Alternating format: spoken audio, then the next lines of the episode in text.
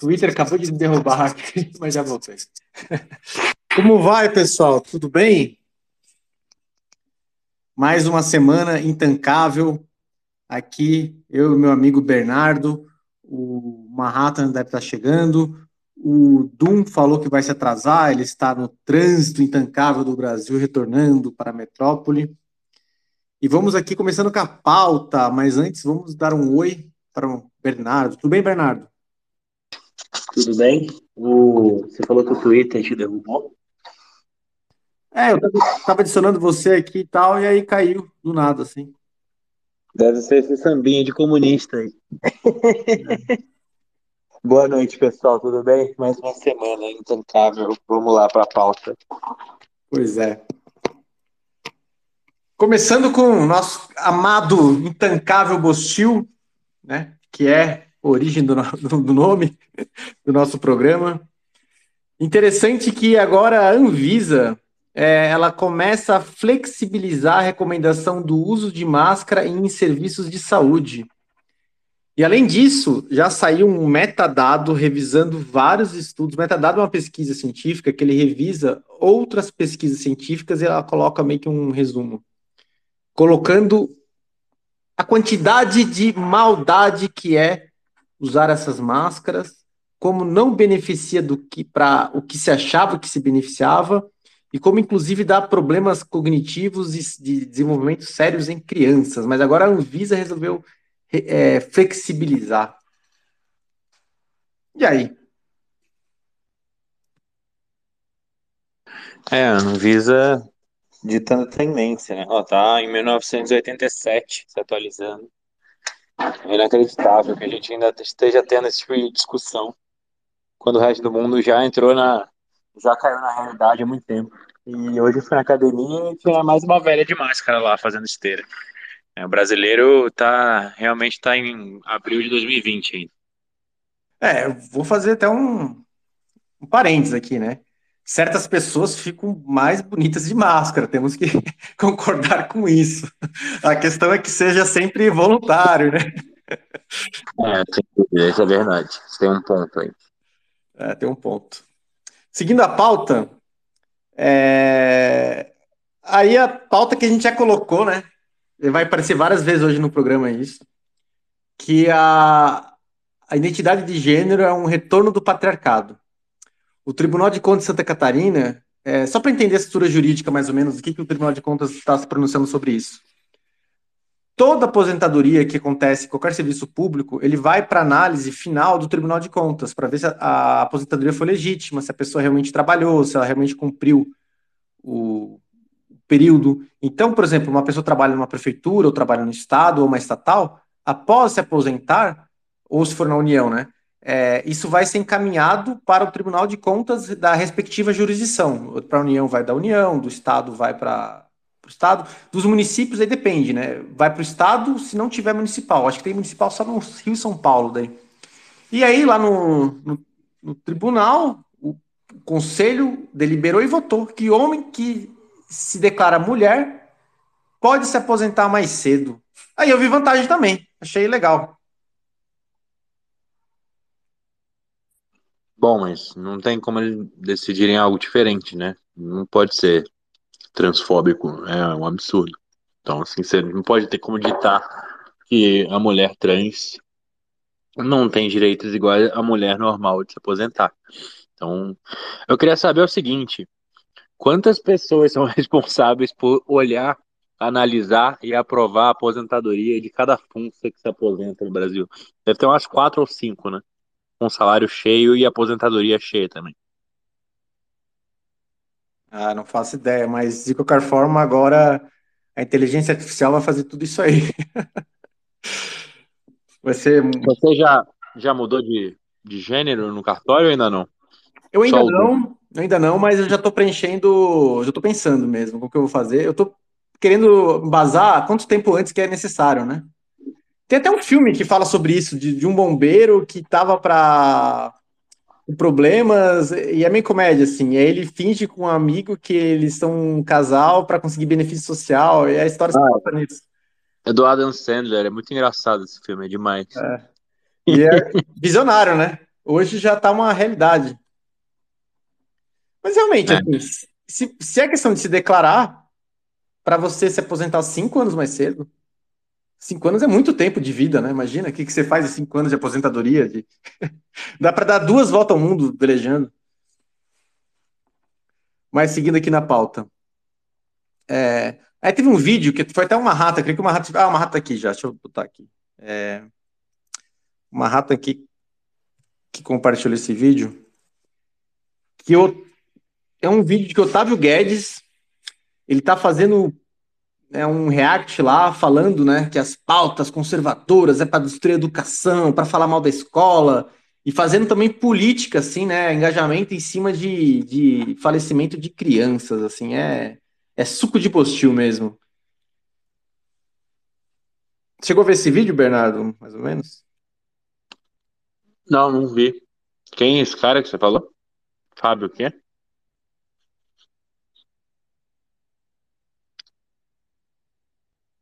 Alô? Ah, tô ouvindo, ótimo. Quem é o cara que fez esse vídeo que você falou? Eu não ouvi o nome.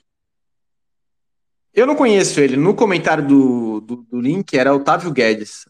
Otávio Underline Guedes. Octávio. Tudo bem, Marrata? Como que você tá? Fala pessoal, tudo ótimo. Foi mal o atraso aí, tá comemorando o título do Fusão. Cara, tô muito louco, velho. Que isso, cara. Um pouquinho de pão e circo para mim aqui, porque meu time só dá alegria a cada 100 anos, então tem que aproveitar, né? Mas enfim, voltando ao Bostil, saudade de vocês todos, nossa reunião semanal. Estamos aí. Legal. Marrata, a gente estava falando agora daquele vídeo do cara falando política em cima de caixão de crianças, que você recomendou, inclusive. Quer comentar alguma coisa? Não, pois é, gente. Isso aí é tanto. É, acontece, eu vejo muito é, esse tipo de. Né, não, não querer. Né, você falou até o nome do cara aí, que eu nem quero dar ibope para esse indivíduo, mas isso é uma atitude é, é, repu, assim, repugnante, né? Tanto de, de um lado da política quanto de outro. Eu vejo mais isso do pessoal da esquerda, mas de vez em quando vejo alguém de direita também fazendo a mesma coisa, e isso tem que ser completamente é, cortado, entendeu? Porque fazer esse tipo de promoção em cima de, de, de tragédias, entendeu? Isso é uma coisa que tem que ser uh, fora, uh, tem que ser expelida do, do, do, do debate político, entendeu? Por mais que o cara tenha sido petista ou bolsonarista, ou qualquer coisa. Eu acho que essa tentativa de fazer um, um link ali para tentar justificar que aquele comportamento hediondo é por conta disso, é, é, um, é um espantalho imenso. É como se fosse a mesma coisa de dizer que o videogame é o que causa violência, entendeu? Isso é, um, é uma coisa abominável, ela tem que ser simplesmente expelida do debate político. Perfeito. É uma consideração muito importante mesmo isso, e eu vivo repetindo isso quando eu participo de engajamento, que é um comportamento humano, é, é, até a, a neurologia explica isso, o nosso método de aprendizado é assim, porque nós, seres humanos, a gente aprendeu pelas redes neurais por associação.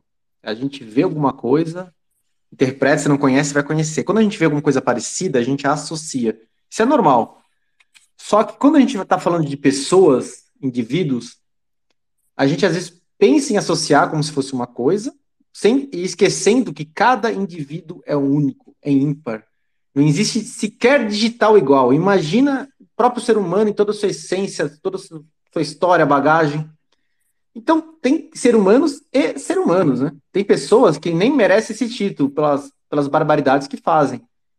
E aí, uma pessoa faz uma barbaridade porque ela, aquele indivíduo, é uma, um maluco, é uma pessoa totalmente fora do comum. Não faz sentido. Se ela tiver uma camisa amarela, por exemplo, elas vão falar: Nossa, quem faz camisa amarela, olha que comete ali. Meu, mas tem milhares de pessoas que usam camisa amarela e não fizeram isso. Aquela pessoa faz isso. Então, uma ressalva que a gente sempre tem que ter: que quando tem essas tragédias, é, é aquela pessoa que não é normal evitar de generalizar, porque isso não é legal, porque sempre que você fizer essa generalização, você, de certa forma, vai estar tá ofendendo um monte de pessoas que não tem nada a ver com a história, seja qual generalização for. Porque se for querer associar mais e mais e mais, falar, é ser humano, né? Então, ser humano é, né? Que, inclusive, é a ideia do, do, do pessoal lá eugenista, né? Falar que todo ser humano não presta, mas não é assim, né? A gente tem coisas maravilhosas em muitas pessoas e tem umas maçã podre lá que, de vez em quando, faz umas besteiras, né? Mas é, é importante sempre de separar isso quando se trata de gente, evitar sempre categorizar para tudo, sim, para tudo. Cada ser humano é único. Mas seguindo aqui na pauta, essa pauta aqui é legal, eu gostei, viu? É, reforma tributária aqui no Brasil pode ter cashback rosa para devolver imposto para as mulheres. Aí sim, aí sim, mais um motivo para me declarar mulher. Gostei. Aqui em casa só tem mulher. A minha mulher já tá tomando conta de todas as finanças, todas as contas no nome dela, os bens no nome dela. E agora eu vou mudar, a gente vai virar um casal lésbico, todo mundo vai ter cashback rosa.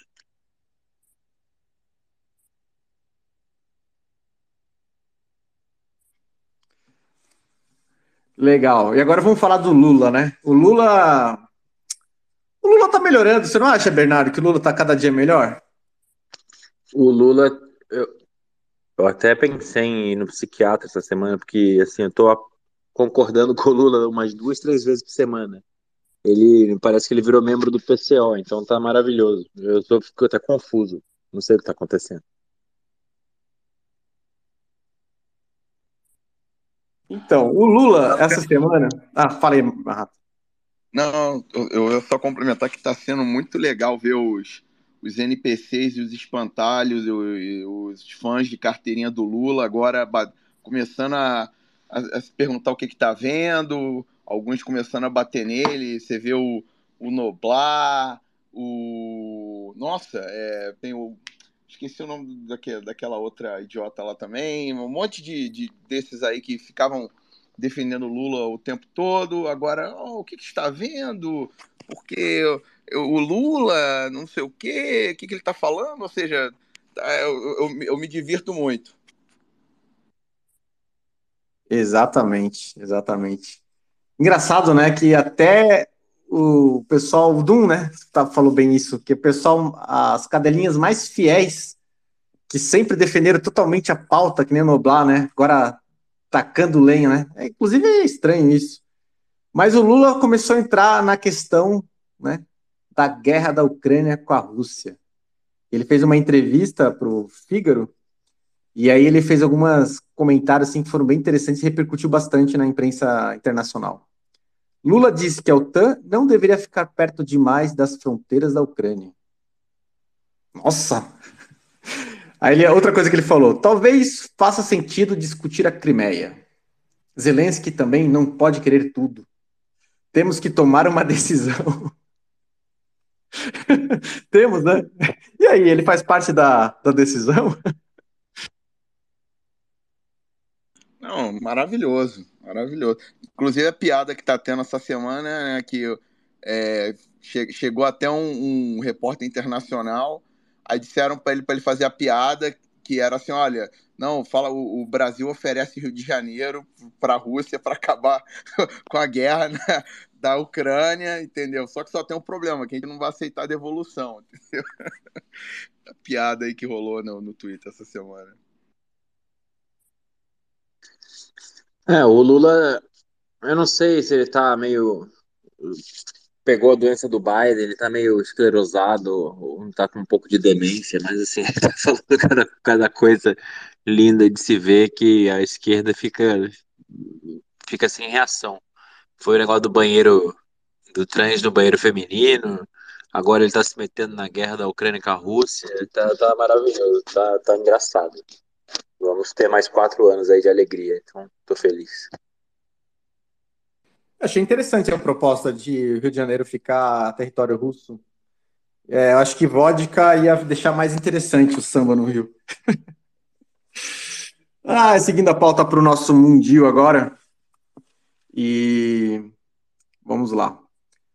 Seguindo a pauta da identidade de gênero, a Budweiser, né? A Bud Light apoia parceria com o ativista trans Dylan Mulvaney.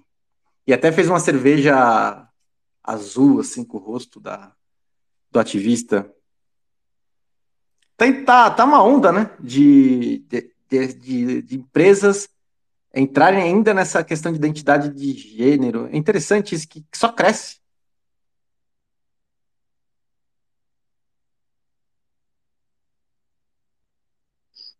É, a agenda é toda coordenada e sincronizada, então vem de cima para baixo e não tem muito. Essas empresas, principalmente, bom, a gente é brasileiro, a gente conhece bem Jorge Paulo Leman e tudo que ele prega, mas eu trabalhei em empresa do Grupo 3G e, e é totalmente alinhado com essa pauta. Pauta ESG, pauta do globalismo, agora LGTV 4K, então assim, é, não tem muito como escapar. E surpresa zero. Eu vi um meme bom esses dias também que era um moleque confuso, assim, falando assim, ué, mas tem homem hétero que bebe Bud Light? É, zero surpresa, né? Você vê essa, todas as empresas conglomerado aí, você vê que ah, uma das acionistas majoritárias é a BlackRock, que por sua vez está lá na mão do Soros, entendeu? Esse bando de globalistas, e, e eles querem empurrar essa, entendeu? essa pauta aí, porque é uma pauta que sabe que divide muito a sociedade e tal, e quanto mais eles tiram a atenção das pessoas em relação ao maior crime da história da humanidade, que nós vamos falar nesse programa, para eles melhor. Eu tenho a certeza que toda esse essa cortina de fumaça aí, todo esse dinheiro que vem de, desses globalistas é, para dividir né, nós como sociedade, é justamente para tirar a atenção do, do, verdadeiro problema que é, é, a crise monetária, né? Essa, toda essa esse dinheiro de mentira que a gente usa hoje em dia. Mas isso aí a gente vai conversar mais daqui a pouco. Exatamente, exatamente. Tem outros efeitos também de outras ordens, né? É, destruição de valores familiares e engajamento também, que acaba criando uma cortina de fumaça, porque grande parte da população, tirando os, grandes centros, né? mas as, as populações do interior, Estados Unidos, isso é bem, bem mais claro até, são populações conservadoras, e elas ficam chocadas com isso. E ao ficar chocadas, elas acabam engajando nisso, que nem a gente aqui, né? Tá falando disso, né? Engajamos. E aí a, a, os verdadeiros problemas acabam sendo ficando de lado, né? Porque tá todo mundo engajado em coisas do cotidiano. Bem, agora, voltando ali à, à pauta da, da questão de vacina, a F, é, é, teoria da conspiração, né, que todo mundo falava, seus loucos, isso não, imagina. Mas a FDA agora confirma que realmente existe óxido de grafeno nas vacinas. Eu tô precisando de teorias de conspirações novas, né? Tá tudo virando realidade.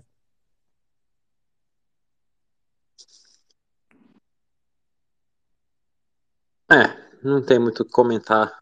Meu advogado mandou ficar quieto, mas eu já gritava isso em 2020, só vou deixar para lá. É, diz aí a lenda que é, a diferença entre um teorista da conspiração e, e, alguém que não é é apenas de seis meses, né?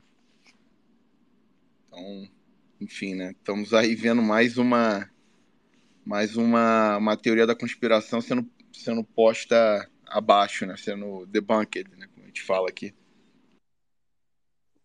Seis meses diminuindo, né? A questão... Vocês lembram da, dos dos teóricos da conspiração, tipo, década passada, né? eles falavam um monte de coisa que começou a acontecer, tipo, vários anos depois, né, recentemente. E agora tá tudo muito mais rápido, né? Virou um ano, dois anos, agora virou seis meses. É, não tá fácil, não.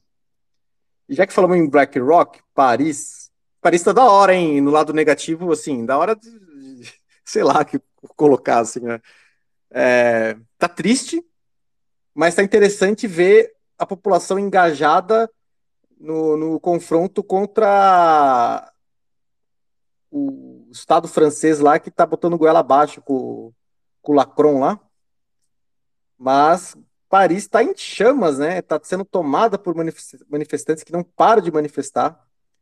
A gente já sabe que a Previdência é um, um sistema Ponzi, nunca o pessoal vai se aposentar daqui a 20 anos, não existe, talvez nem 10. E fizeram uma reforma lá Previdência goela abaixo, povo disse não, tá indo para as ruas, queimando tudo. E ficaram basicamente tomada na sede da BlackRock agora. O pessoal está identificando os verdadeiros culpados e estão protestando lá. Interessante, né? Justamente no povo francês, que é o povo mais esquerdista, eu acho, do Ocidente, que não conheço nenhum povo que tem uma, uma identidade tão grande com as pautas progressistas.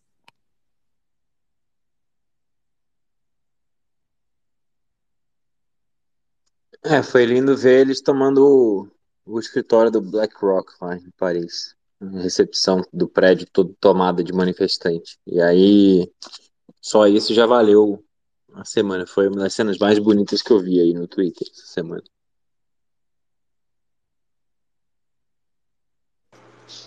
Eu realmente só espero que, sabe, que isso possa ser o, alguma coisa aí para sinalizar para outro para outras comunidades também, né? É que, enfim, né? que, que, toda vez que, que ele, os tiranos tentarem é, ir longe demais, que tenha realmente aí uma, uma revolução, entendeu? Porque eu sou, eu, eu acredito que, tem hora que a diplomacia não funciona, não. Ou você, assim, mudanças assim estruturais, né, como o próprio Renatão fala, ou você pega em arma ou você foge com, com os pés, né? Então, sabe, tem hora que você tem que, sabe, ir para frente lá, fazer um protesto, alguma coisa, entendeu? Esses canalhas aí não, ficarem muito à vontade, não. Se vai resolver ou não, são outros 500, mas pelo menos é, é dizer que, né, que chega, né? Parou por aqui. Enfim, vamos ver se vai resolver alguma coisa.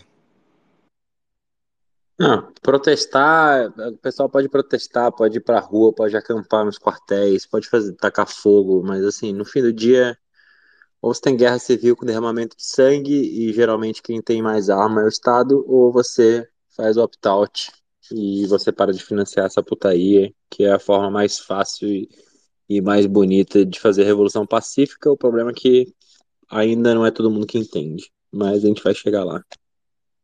Então, é, é também o problema do, que a gente teve aqui com os patriotas, né? Porque o pessoal entende o problema, entende que, que isso não tá legal, só que o mecanismo de querer mudar a política, sendo que a política que é a opressora, né?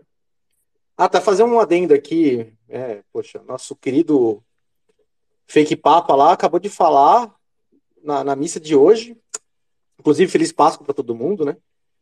É, símbolo da vida, que todo mundo consiga viver intensamente e ver o propósito de vida nesse dia maravilhoso. É, ele falou que no missa de Papa que as pessoas têm que, têm que obedecer à democracia, elas têm que respeitar a democracia, né? Sendo que, poxa, duas passagens da Bíblia que já falam contra o que o Papa fala, né? Primeiro que a democracia soltou Barrabás, e segundo, que o diabo deixou bem claro quando tentou Jesus no deserto que ele é senhor dos, dos reis e reinos, né? Então, o Papa está falando no, no, dia que você comemora a vida que a gente tem que respeitar o instrumento, né? É, não tem nem o que dizer, cara. É um momento bem difícil mesmo. Ai, mas voltando lá, tem um. Agora esqueci o nome do, do, do rapaz. Ele escreveu, acho que Desobediência Civil. Ele fez uma frase bem interessante, que o melhor governo é aquele que absolutamente não governa. E quando as pessoas estiverem preparadas para ele, é esse governo que elas terão. Porque no final essas pautas coletivas de protestar, é, é na verdade, é, é botar outro para fazer o mesmo, né? Porque os incentivos são alinhados para que continue. É, realmente, eu acho que a minha opinião, né? Cada um tem a sua, vai. Mas a solução melhor, tipo, que nem a Annie Rand propôs, né? É, vale de Gelt. E criar uma. E a gente tem hoje a internet, a gente tem a, a criação de riqueza digital e a gente poder criar esse Vale de Gelt uma comunidade mais mais próspera, rica e o incentivo e o exemplo isso vai contaminando e podemos crescer cada vez mais. Ai, ai, beleza voltando na pauta trans aqui. É... Daimu... É o mesmo, né? Da, da Bud lá, o mesmo ativista. Está sendo pago pela Nike para promover sutiã esportivos para as mulheres, pela Nike Woman. É isso aí. Homem fazendo propaganda de sutiã para mulher. Se o Dum tivesse aqui, ele ia falar que foi uma vitória do patriarcado. Né? Parabéns aos homens. Né? E aquilo que a gente já falei no meu comentário anterior, né? Tudo da BlackRock, né? Se pegaram esse carinha aí para promover agora. Cara, eu tenho absolutamente zero problema contra o jogador. Eu tenho problema contra o jogo, entendeu? Eu conheço o cara, tem muito transei que deve ser gente boa, entendeu? Apesar da, desse desvio comportamental, entendeu? Nada contra. O problema é justamente o jogo que está sendo jogado. Né? E aí é, é, qual a opção? Não jogar esse jogo. Né? Opt-out, é, boicote de, de mulheres no, no, esporte, entendeu? Isso aí tem que começar a acontecer, entendeu? Porque senão é, vai só piorar. Ótima, ótima posição. É, às vezes a gente faz, fala desse discurso e alguém pode até achar que isso é uma forma de preconceito, nossa, mas de forma alguma, né? Cada indivíduo é único, cada indivíduo é criado em mais semelhança de Deus. A questão que a gente critica sempre é a agenda que usa isso para deteriorar os valores de, da sociedade como um todo. Né? Cada um tem o direito de fazer o que quiser da sua vida, desde que não faça mal para ninguém Tá perfeito, né? Ninguém que vai julgar, não. É... E aí eu vou falar do Canadil agora, Marrata. E é verdade, viu? O Dum tá fazendo falta ali. O Dum falou meia hora, deve chegar daqui a pouquinho. É, no Canadil, o Departamento de Polícia de Vancouver anunciou que atualizou oficialmente a política de algemas. Agora, a política de algemas, ele verifica um questionário assim de engajamento da, da, da, da agenda progressista. Dependendo da idade, etnia, gravidade, pode ter agenda ou não. E aí? É, eu. Essa notícia aí é simplesmente assim, né? Vancouver é uma cidade, uma das mais woke da, do Canadá. Né? É, todo, toda semana que passa é uma merda de, desse naipe aí para né, pra, é, da polícia ou do governo. E agora a polícia veio com essa, que atualizou a protocolo de, de algemar pessoas. E aí olham critérios como a gravidade do crime, até aí, ok, né? né esse é o básico. Mas outros critérios de, de, de, de algem, para algemar alguém incluem a raça da pessoa, o, o, o gender, né? O sexo, né? Então aí já começa a falar, pô, peraí. Então, cara, só vão algemar homem branco e e se o negro tiver muito revoltado, aí vão gemar um homem negro. Mulher não vão gemar, não vão gemar trans, ou seja, já começa é, já começa a virar bagunça, né? Então, enfim, é só isso que eu queria comentar só, essa palhaçada aí que tá acontecendo em Vancouver. Eu queria saber o que vai ser mais difícil. Vai ser segurar Fiat ou ser homem branco no mundo? Porque tá, estão deixando impossível os dois. Eu acho que no fim do dia, daqui a uns 3, 4 anos, vai todo mundo aqui ser mulher e todo mundo vai estar all em Bitcoin. Mas você sabe que já tem um cartório é, pai que declara que o filho é negro sendo branco, né? Mas tá na certidão do nascimento que é negro, então, então é, né? Tá certíssimo.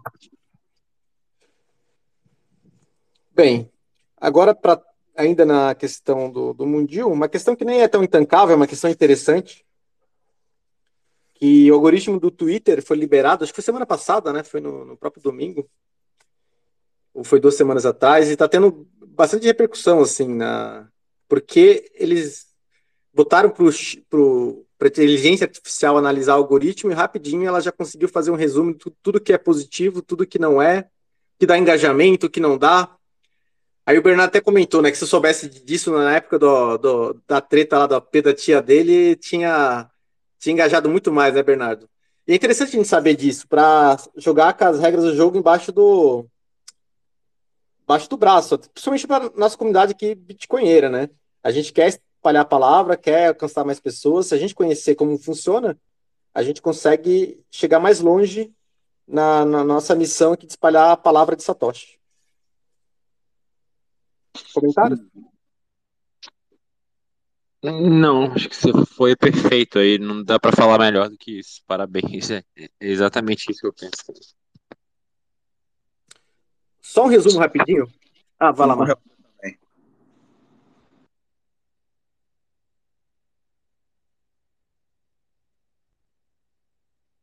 Ah, por favor, Marrata, é, desculpa te interromper. Não, não, imagina. Só falei que eu assino com o relator também. Pode seguir aí. Só um, uma, um caso interessante. Uma, um like num post, ele dá mais engajamento para aquele post do que um retweet. Um like ele dá lá numa cálculo de engajamento 30 vezes, enquanto o retweet é 20. E, as, e a gente é um. A gente pensa ao contrário, às vezes, né? Uma coisa que a gente gosta muito, a gente só dá, dá retweet. E, mas não, o like ele é mais importante. Quando gosta muito, dê os dois, claro, né? Mas. E uma questão legal é assim, por exemplo, não colocar link sem palavras. É, o que mais dá engajamento é imagem e palavra junto.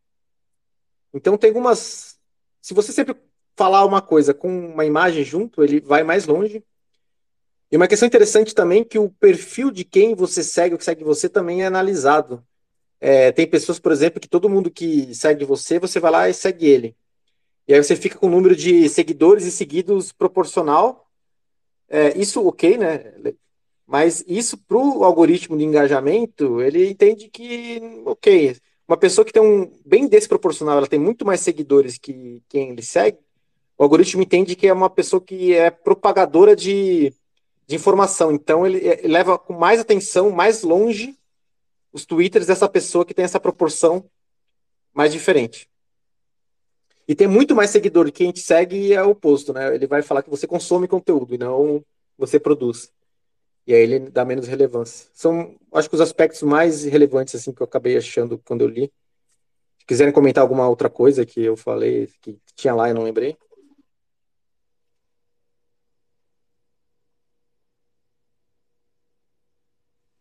Cara, eu não me lembro exatamente também, mas eu vi, eu vi que o cara pegou o código, o pessoal jogou no, no GPT e eles miuçou as regras do algoritmo, né? Eu dei uma olhada, mas era isso, né? Ter mais seguidor do que seguido é, e imagens que foi me chamou a atenção, que coincidentemente a gente já estava fazendo bastante com Mid Journey, e aí eu só saber que ajuda a propagar e dar mais engajamento foi, foi legal. Mas não lembro se tinha alguma regra que você esqueceu de mencionar aí, não.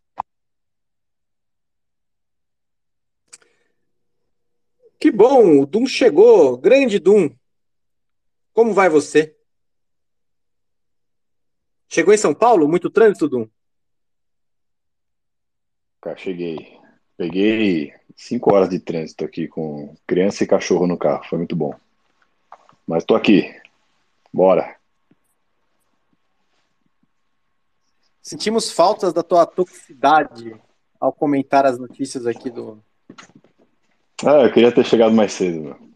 mas não deu. Mas vamos lá, vamos lá. Ah, beleza. Agora, acho que essa aqui foi, foi a cereja do bolo aqui. Inclusive, a gente fecha o Mundil também.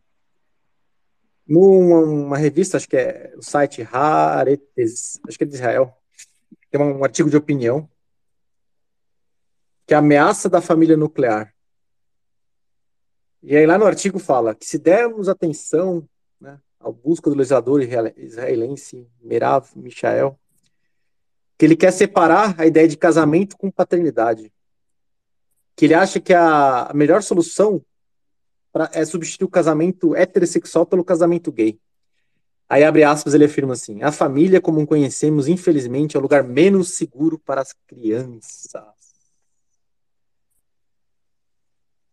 Sendo que tem, como eu falei, né, cada indivíduo é único, mas tem estatísticas de violações sexuais, assim, contra crianças em determinados tipos de, de casal, e é bem diferente, bem diferente mesmo. não estou falando que, que isso é uma regra, cada indivíduo é único, né, cada casal é único, mas assim, se for para usar essa estatística é para dizer que é o mais seguro, né, e não o menos, né. Comentários? É. Inclusive na época do, do monkeypox, né, a varíola do macaco aí, na hora que começou a aparecer varíola de macaco em cachorro de é, casais alternativos e de filhos adotivos de casais alternativos, é, a doença sumiu, né, da mídia. Algo estranho aconteceu, não sei o que, não sei por quê. será? Eu queria saber uma coisa, perguntar para essa pessoa. Se não é seguro a família tradicional do homem com a mulher, e ele quer que todos os casamentos sejam gays, as crianças vivam em casais gays, como que vai fazer? Vai criar em laboratório? Vai ter bancos de esperma para inseminar as mulheres dos casais lésbicos e as mulheres que tiverem filhos inseminados em casais lésbicos vão doar para os casais homens gays? Eu não sei, tem que editar umas regras aí. É bom instituir uma secretaria e um ministério para escrever essa regra. É, o pai ausente já está presente em, em, várias famílias, né? Aqui no Twitter você já percebe em vários lugares essa molecada com, com foice, martelo e, e pronome na, na, bio, você já sabe que a família aí já não, não está funcionando muito bem. Mas aí você chegar ao ponto de falar que, que é para dissolver de vez a família é negócio complicado. Né? Nunca é a família de quem escreve esse tipo de artigo, né? Ou de quem banca esse tipo de publicação que, que publica um negócio desse a família dessa galera aí tá sólida, tá bem, tá aí há gerações firme na luta, né? Tomando conta, é sempre igual, sempre a mesma história. Essa é a luta que a, talvez seja junto com a com a luta para restaurar nossa soberania monetária, talvez essa seja uma das lutas mais importantes da, da, da pauta conservadora, né? De, porque destruindo os valores familiares, de tabela se destrói toda uma, uma série de outros valores aí que tem por trás, então, valores cristãos, de moralidade, entendeu? Então, é, esse é, um, é, um, é, uma, é uma das pautas que a gente tem que é, não deixar isso aí passar de jeito nenhum. A família é o núcleo da vida, é o núcleo é onde você cria, cria seus valores, é onde você é, passa, transmite seu legado. Isso é uma coisa que é, para mim é não, não, não, tem não tem conversa e a gente tem que puxar isso aí de volta para essa galera é, extrema progressiva aí. É interessante, né? Como essa pauta progressista sempre é alinhada com cagar a regra para a vida dos outros, né? Ela, ela quer botar uma conduta que os outros têm que seguir o que ela, na cabeça dela, acha que é correto. Sendo que, ao colocar essa, essa toda essa questão né, de identidade de gênero, tudo isso acaba sendo uma, uma afronta à família. E todo mundo se esquece dessas pessoas que eles só nasceram, só têm a vida, porque tiveram uma família para gerar eles. Né? Então, ao ser assim, eles naturalmente estão sendo contra a vida, né? Uma coisa bem, bem triste, bem pesada mesmo. Mas é lógico que tem que se impor através de coerção. Eles têm que se meter na vida dos outros, porque quando você defende morte, você defende destruição, entropia, você não consegue vender isso para muita gente, mentira. Então, assim, chega um momento que as pessoas começam a se ligar que tem alguma coisa errada. A não ser que você seja lobotomizado e já tá com o cérebro totalmente destruído mas a enorme maioria da população não quer, não quer ficar infértil, não quer ser incapaz de, de manter a espécie, não quer se escravizar, então vai ser difícil fazer, convencer elas a fazerem por boa, boa, livre e espontânea vontade, tem que ser na coerção. Isso que me deixa tranquilo, porque a gente sabe que a gente está do lado da verdade e, e o bem sempre vence no final. O foda é que podia vencer mais rápido, né? Eu espero que esse final seja na, na nossa, nossa vida, né? Ai, ai. Teve vários exemplos na história que teve gente que estava mal da verdade, mas. Mas, sim, é coisas do mundo. Vamos lá. Seguindo. Senão, deixa eu dar um golão aqui. Ai, ai, ai. Perfeito. Terminamos a pauta do Mundil. E só um comentário de Bitcoin aqui interessante. Essa semana nós tivemos um, uma live, né? Publicada com o grande Diego, que o cara é um monstro, tanto de escrever TED como de Lightning. Ele conversou com o Urich, que basicamente foi o pai da mídia social do Bitcoin no Brasil. Acho que não, conheço ninguém assim de que, que sendo maximalista lá desde o princípio, com os valores corretos. Ele chegou a fazer vídeo, uma série de vídeos, eu lembro na época, em 2017, explicando o consenso do Bitcoin. Que esse é um conceito muito abstrato, né? Que a gente vive no mundo que tudo tem uma autoridade que controla tudo. Não tem nada sem alguém mandar. Inclusive, o grande resistência dos Faria Limers é assim, ah, se o Satoshi voltar? Bom, ele não entende que, tipo, como pode um sistema que ninguém comanda, que ninguém tem capacidade de interferir. E é uma abstração complexa mesmo você entender esse mecanismo de consenso, de como que ele se dá, né, ainda dava lá no meio da Guerra dos Blocos. Ele fez uma série de vídeos explicando detalhadamente Aqueles vídeos lá foram maravilhosos, tem uma contribuição muito grande para mim do entendimento. Acho que grande parte do entendimento que eu tive foi a explicação dele detalhada, que é um complexo mesmo. E, e, e, vem a gente aqui no coração, né? Tipo, tô com pai, assim, de grande parte dos, da mídia social, do, dos maximalistas brasileiros, ver ele comentando algumas coisas não tão felizes assim com, a, com engajamento, com a mentalidade maximalista bitcoinheira. Comentários? Eu tenho um comentário. É... Se o Urich é o pai do, do, maximalismo e do Bitcoin, a gente tá com um problema de pai ausente aí, como diz o Doom. Por isso que já tá tendo tanto progressismo no Bitcoin.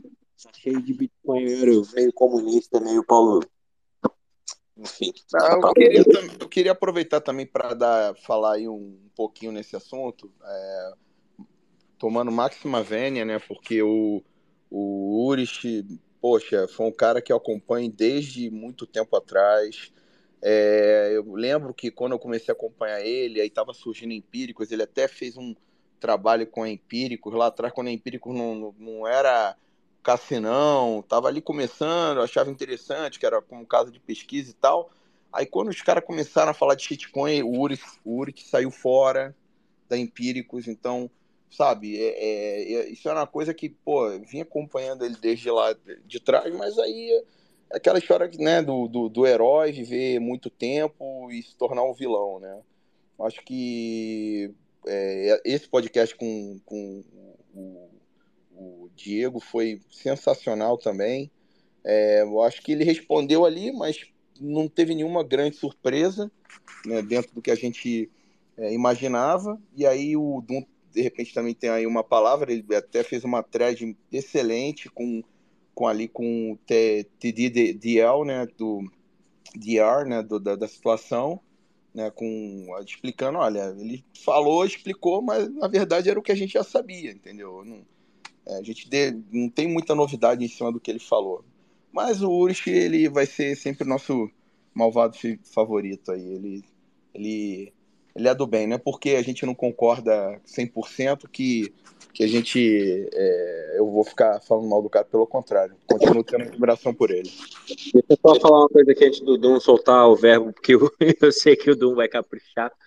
Mas eu também acho que o, o Urso tem muito crédito, eu até falei isso no Twitter. É, ele fez favores gigantescos para a comunidade, explicou muita coisa, Orange pilou muita gente. Eu acho que só falta um pouco de Red Pill ali, ou porque ele é meio Faria Limer mesmo e tem essa visão moderada das coisas, é, mas não dá para julgar. O cara tem crédito e fez muito mais do que muito bitcoinheiro e agradecer. Agora, me falaram assim: ah, mas é lógico que ele vai defender o que ele defendeu, porque senão ele não tem empresa. A empresa dele vende produto Fiat. Tá bom, mas ele podia só não ter. Se, tipo, se os valores dele são os mesmos que os nossos, é, ele não ia criticar. Tipo, ele foi lá na minha thread e falou que não fazia o menor sentido. Então, acho que não é isso. Ele realmente acredita que não faz sentido, porque tem que tem um espaço para todos os outros investimentos classes de ativos, não todos os outros, mas alguns, a maioria, imóveis, por exemplo. É, eu acho que ele realmente acredita que você tem que diversificar entre diferentes reservas de valor. A questão é que quando você não tem essa compreensão de tudo que está acontecendo no sistema Fiat, por que está tudo uma putaria vai colapsar, Ou, ou ele não tem, ou ele não assimilou porque não quer assimilar. Eu acho que muita gente, às vezes, tenta ignorar essa realidade que está tudo colapsando, que vai ter um reset gigante, porque é muito red pill e dói demais, é meio amargo. É só essa reflexão. Vai, Dum, solta o verbo. Não, é bom, acho que vocês adiantaram bastante. É, assim, é, a primeira coisa, né, dessa questão, isso que você falou, quem, quem procurou gerar polêmica foi ele. A gente estava aqui no nosso canto, é, ele pegou aquela sua thread lá sobre imóveis e eu não sei se ele tentou dar uma lacrada em cima, buscando engajamento, porque isso está acontecendo muito agora, a gente vê não só ele, mas é, Faria Limers e vendedores de pedra com ágil também estão fazendo bastante isso. Mas, assim, é, acho que ele conhece bem a, a bolha que tá aqui e ele sabe que a galera aqui não perdoa, né? A gente aponta o dedo mesmo e não tem. É, por mais que o cara tenha um passado que realmente. Eu, a primeira introdução que eu tive com o Bitcoin foi com o livro dele.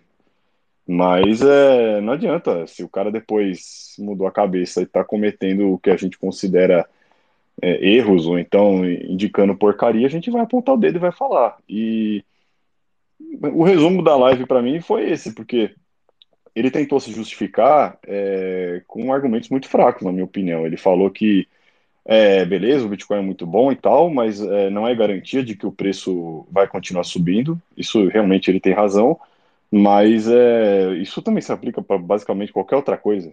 A não ser que você esteja falando de é, poupança, CDB, é, Tesouro Direto, Selic, esse tipo de coisa, que você tem ali uma garantia de rendimento é, é, coberta ali pelo FGC, mas que você sabe que no fundo está perdendo da inflação sempre.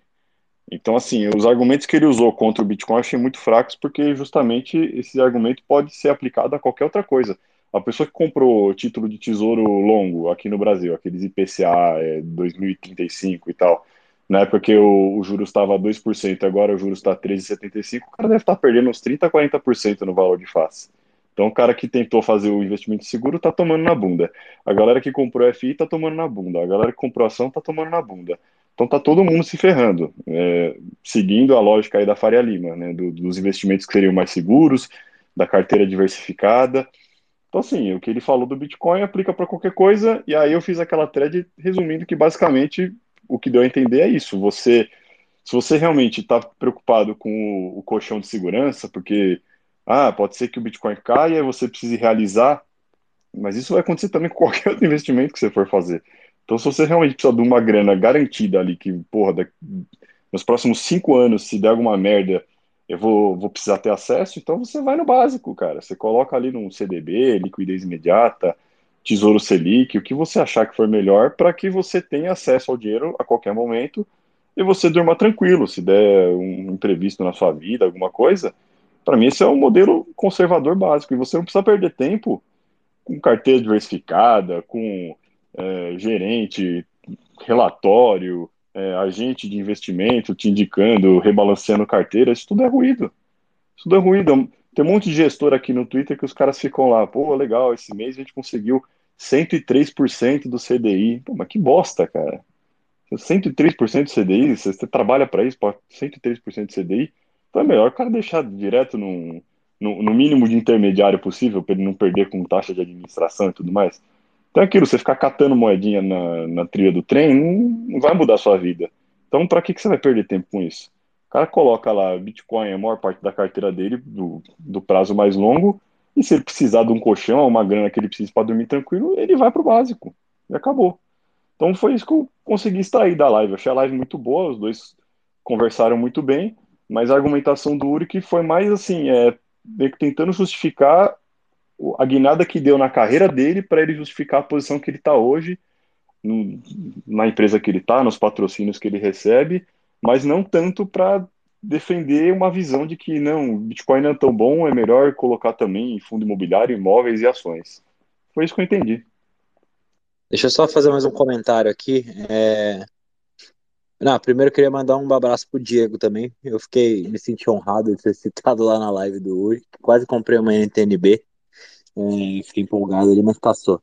Mas eu queria citar também o, assim, achei bizarro que ele falou. Ah, mas em resumo, o que ele falou foi o seguinte: Bitcoin é volátil, as pessoas são NPC mão de alface e, portanto, eu, não me, eu me sinto responsável.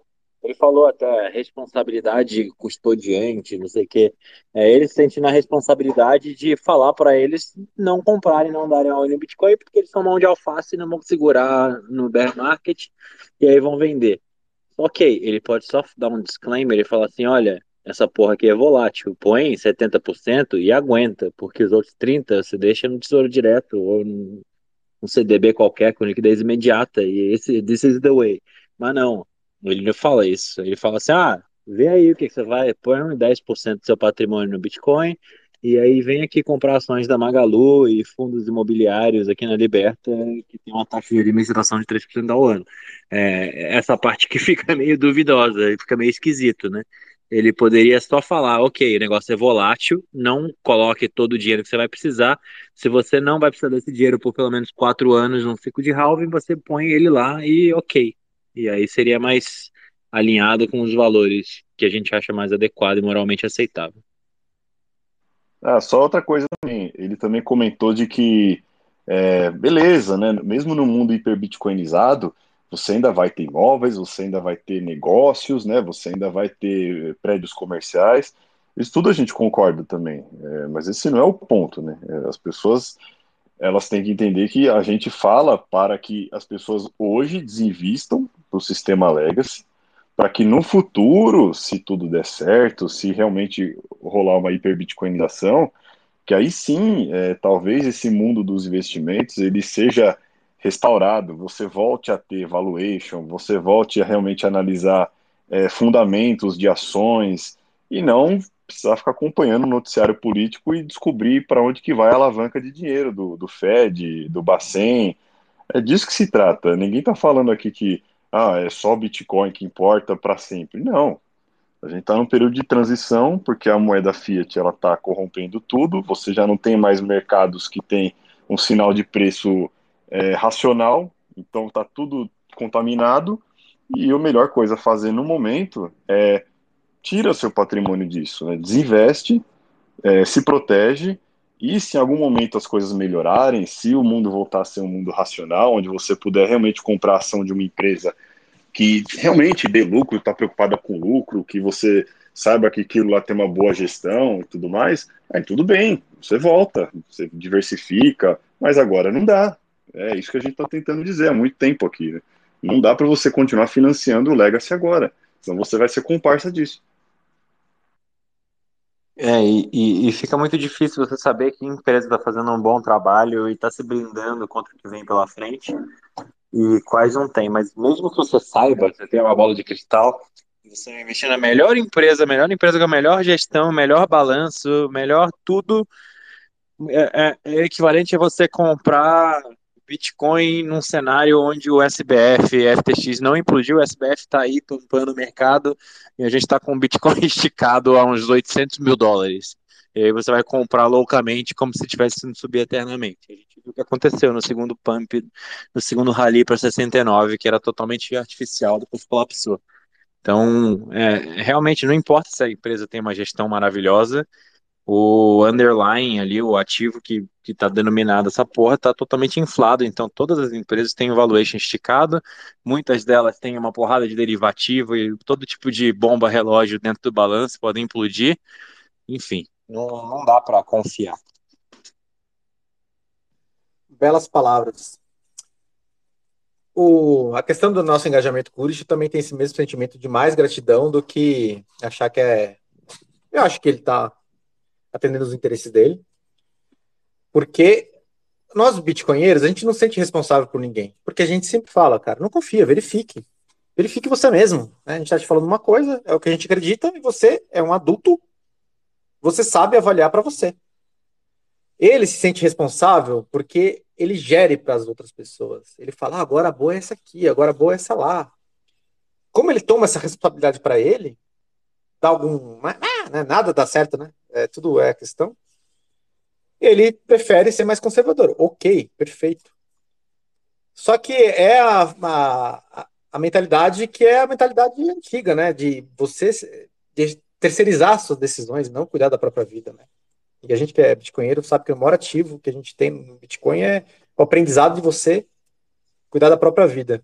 E ele, em nenhum momento, descaracterizou também que BTC é um ativo superior. Ele só falou assim: ah, mas tem as pessoas, tem não sei o quê. Então, poxa, né? A crítica que teve lá para o Bernardo, que era um ativo superior, ele não, não, fez. Né? Uma coisa que eu observava muito no Uris, quando ele começou a fazer vídeo de ETH, NFT, que era uma demanda que eu imagino que ele tinha, porque o pessoal lá que não conhece, que é, o que, que é o outro, né? Perguntava para ele, ele fez vídeo. Eu prestava atenção. Em nenhum momento ele falou que ele comprou ou que ele recomendava a compra. Ele falou: ah, interessante, é uma, é uma coisa para se analisar. Como se fosse assim, que é bem saboado mesmo, mas nenhum momento ele falou é, que eu comprei. Ele falava: eu só tenho Bitcoin. Ele sempre fala, deixava isso claro. E sobre o que o Dum falou do 103% do CDI, que, que, que bosta, né? Porque a gente sabe que o CDI e a questão da, da própria inflação é uma piada, porque a verdadeira inflação é aumento da base monetária. Que dinheiro é uma comunicação. Se você aumenta a quantidade de dinheiro, você dilui todo mundo. Então, essa que é a verdadeira inflação. E ele chegou a se posicionar agora do lado da, dos Faria Limer, dizendo que não, ele discorda dos austríacos, dos austríacos que a inflação é aumento da base monetária. Essa aí foi de, de matar. Essa aí foi a cerejinha do bolo. é, eu, eu tuitei cerejinha do bolo de bosta, né? E sobre a questão dos imóveis, é, eu tô sobre, voltando ao programa lá de chat GPT, eu caí de cabeça nesse assunto. Novidades, né? Estou até pivotando um pouco para minha vida para ir para essa área, que é uma área que eu sempre gostei muito de tecnologia, sou formado nisso e isso pegou meu coração também, vai ser transformador. Mas vejamos bem, isso é muito rápido. Acho que vai ser uma transformação mais rápida que a gente viu na história da humanidade, porque todas as transformações anteriores elas davam oportunidades. Então, a oportunidade, ela aparecia, a pessoa engajava devagar, assim, não era tão rápido.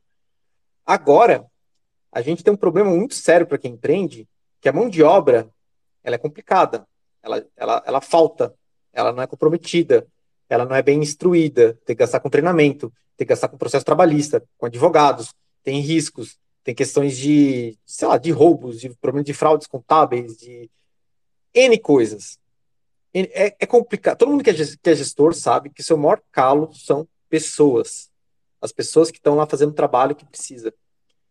E agora tem uma ferramenta que ela é melhor que 90% das pessoas, mas se botar as pessoas operacionais ali no, na, no chão de fábrica, que é, está ali no computador, no teclado, que é a grande parte dos prédios comerciais de sede, ela é melhor que 98, 99%. Então, a questão do imóvel comercial, laje corporativa para sede, isso vai ser tão rápido, tão rápido, que quem tem FI de laje corporativa, avalie isso. Porque é muito rápido, porque é um custo. E é um, não, é, não é só custo, é uma dor, é um incômodo. Eu, eu não conheço um gestor que não, não vai querer botar. Claro que a média gerência, a pessoa mais intelectual, tudo bem. Mas operacional, isso aí vai ser muito, muito, muito rápido. A ferramenta já está pronta. A questão é que as pessoas não sabem como fazer isto ainda. Mas já existe, já é possível. É, vai ser muito rápido. E já tá rolando layoff, hein? Já tá rolando muito layoff por causa disso aí. Já. E sobre a questão da, da segurança, é que nem a questão do, do, Peru, né? Que o Taleb fala, né? O Peru passou a vida inteira dele achando que é, a vida é boa, né? Até a véspera do, da, da ceia lá, da, da de graças, que é o dia do, do da, da transição. E a gente tem vários ciclos históricos desencadeando agora. E esse do, do GPT mesmo vai ser junto com o fim de moeda, junto com ciclo de crédito, junto com o ciclo geracional de daquela daquele que geração fraca gera gera um caos né, societário que vai gerar a próxima geração forte. Tudo isso acontecendo exatamente agora. Então, você analisar dados do passado para projetar futuro agora é muito perigoso. É muito perigoso. Não dá para dizer que. E questão demográfica, das famílias diminuindo, tudo isso junto, tudo isso junto. Aí, falar que imóveis é uma questão boa, legal. E o prêmio monetário que o imóvel incorporou? Porque imóvel é uma ótima reserva de valor. Porque ela é, é muito difícil de imprimir, praticamente impossível, né? Tem a questão da, da de mudança de cidades, de, de áreas que acabam migrando. Mas o imóvel está lá. Ele guarda o valor. Por isso, por o dinheiro ter perdido essa característica, o imóvel ganhou muito dinheiro, muito prêmio monetário, valorizou muito. Agora a gente tem uma outra opção para armazenar esse prêmio monetário. Inclusive, em questões de problemáticas sociais, é um, é um dinheiro móvel, né? Privado. Então, assim, tem vários ventos contra a valorização do imóvel. Ele não vai perder totalmente valor, óbvio, né? Ele continua existindo, mas ele tem manutenção, ele tem custo, ele tem que ser defendido, né? A gente tem vários casos de imóveis lá que são ocupados. Né? E aí, né? Então, todas essas questões são importantes. Mas, vamos seguindo com a pauta aí. É... Vamos falar no tema da thread, do que eu gerei lá com as fotos com Mid Journey, inteligência artificial, que ficaram bem interessantes. É... Como que a gente faz aqui? companheiros? Eu começo, vocês comentam, eu vou comentando parte a parte, vocês comentam? Acho que pode ser, você que está com a estrutura mais é, na mão aí, né, da, da thread. Aliás, parabéns aí pelas imagens. Você já está ficando profissional aí do, do Mid Journey, né? Sensacional mesmo. Pô, obrigado. De ver, vejam as threads do Jaraguá, pessoal. Fortemente recomendo. Não só as imagens, mas o conteúdo, principalmente. Deixa eu falar que, que essa thread, quem, quem inspirou o fio dela foi o Reicher. Ele chama no Instagram uma que ele falava isso, né? Que é o maior crime e as pessoas nem percebem, né? Que tomaram basicamente a, o dinheiro da humanidade. E, e eu lembrei disso, né? Quando eu fiz aquela do, da diversificação, tinha gente que, mas o que acontece? Por que isso? Né? Porque eu fui, fiz muito curto. E aí eu vi essas dúvidas e falei, nossa, merece uma explicação mais detalhada, passo a passo. E realmente a, usar a Mid Journey é uma curva de aprendizado, assim. É, tá vendo a estatística, eu gerei já 1.500 imagens no Mid Journey. E no começo era tudo horrível, tudo horrível. Aí eu aprendi a treinar o chat GPT para ele me dar input para o Mid Journey, e mesmo assim também não ia. Aí eu fiz um treinamento em cima do treinamento, tá bem, bem interessante isso. É, exatamente também, porque essas inteligências artificiais, elas são treináveis.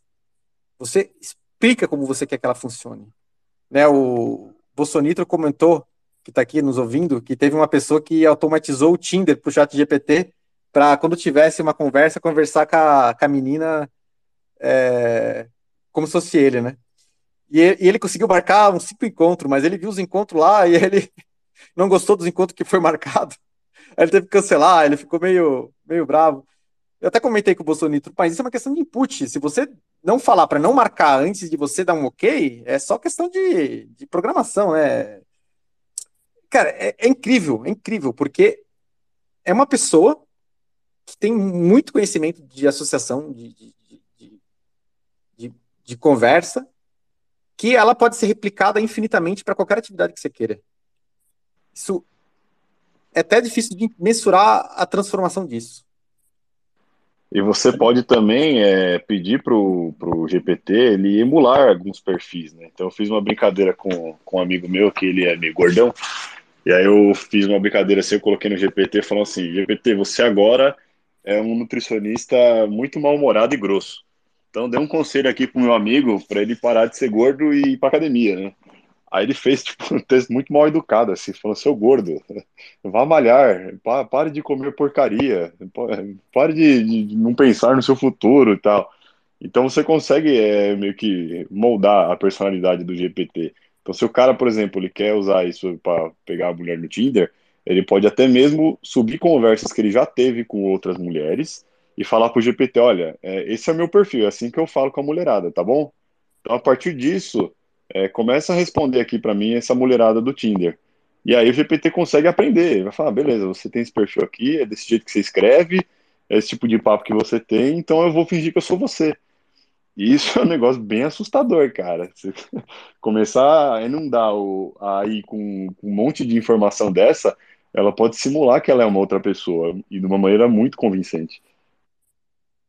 É. Tem um amigo meu que foi o cara que me ensinou o Bitcoin, assim, me ensinou a ser maximalista presencial, né, sem ser de rede. E ele é, é médico, só que ele meio que já meio que aposentou. E aí ele ficou pensando o que, que eu faço agora, né? que ele entrou muito mais cedo, né? O que, que eu faço agora da minha vida? Ah, eu vou aprender a programar tal, né? É. E aí, eu vivo conversando com ele, que ele é bem amigo meu. Aí comentei com ele agora, meu, besteira aprender a programar essa altura. Você entendeu já, lógico? Entendeu. Você precisa aprender a comandar inteligência artificial. Porque se você comandar corretamente, ela programa para você. Ela é um programador. Você agora vai ser engenheiro de software, você vai ser o líder que vai dar as diretrizes para os seus funcionários. E o ChatGPT pode ser um, dois, dez, vinte funcionários. O quanto você conseguir gerir. E a, a potencialidade disso é incrível. Esse profissional que é especializado em treinar ChatGPT, em passar instrução para que ela retorne o que você deseja, já tem salários nos Estados Unidos de 300 e poucos mil dólares anuais. Né? Inclusive, eu vou, eu vou, vou estudar isso, estou pensando em, em, uns parceiros aí mais para frente, talvez empreender. E eu tô, cara, é, é, um mundo fascinante, fascinante, fascinante mesmo. Mas voltando agora para o tema da, de, do maior crime da história da humanidade. Então, tudo começou em 1910 com o J.P. Morgan mais vários banqueiros e eles se reuniram na ilha. Qual é o nome da ilha mesmo? É... Esqueci o nome da ilha agora. Mas tem uma ilha lá. E eles ilha fizeram. de Jack, Jekyll Island. Exatamente, exatamente. E eles fizeram uma reunião. E nessa reunião com grandes banqueiros, eles decidiram assim: poxa, vamos criar um banco central. E a, a, até o Banco Central ter sido criado foi três anos, 1913.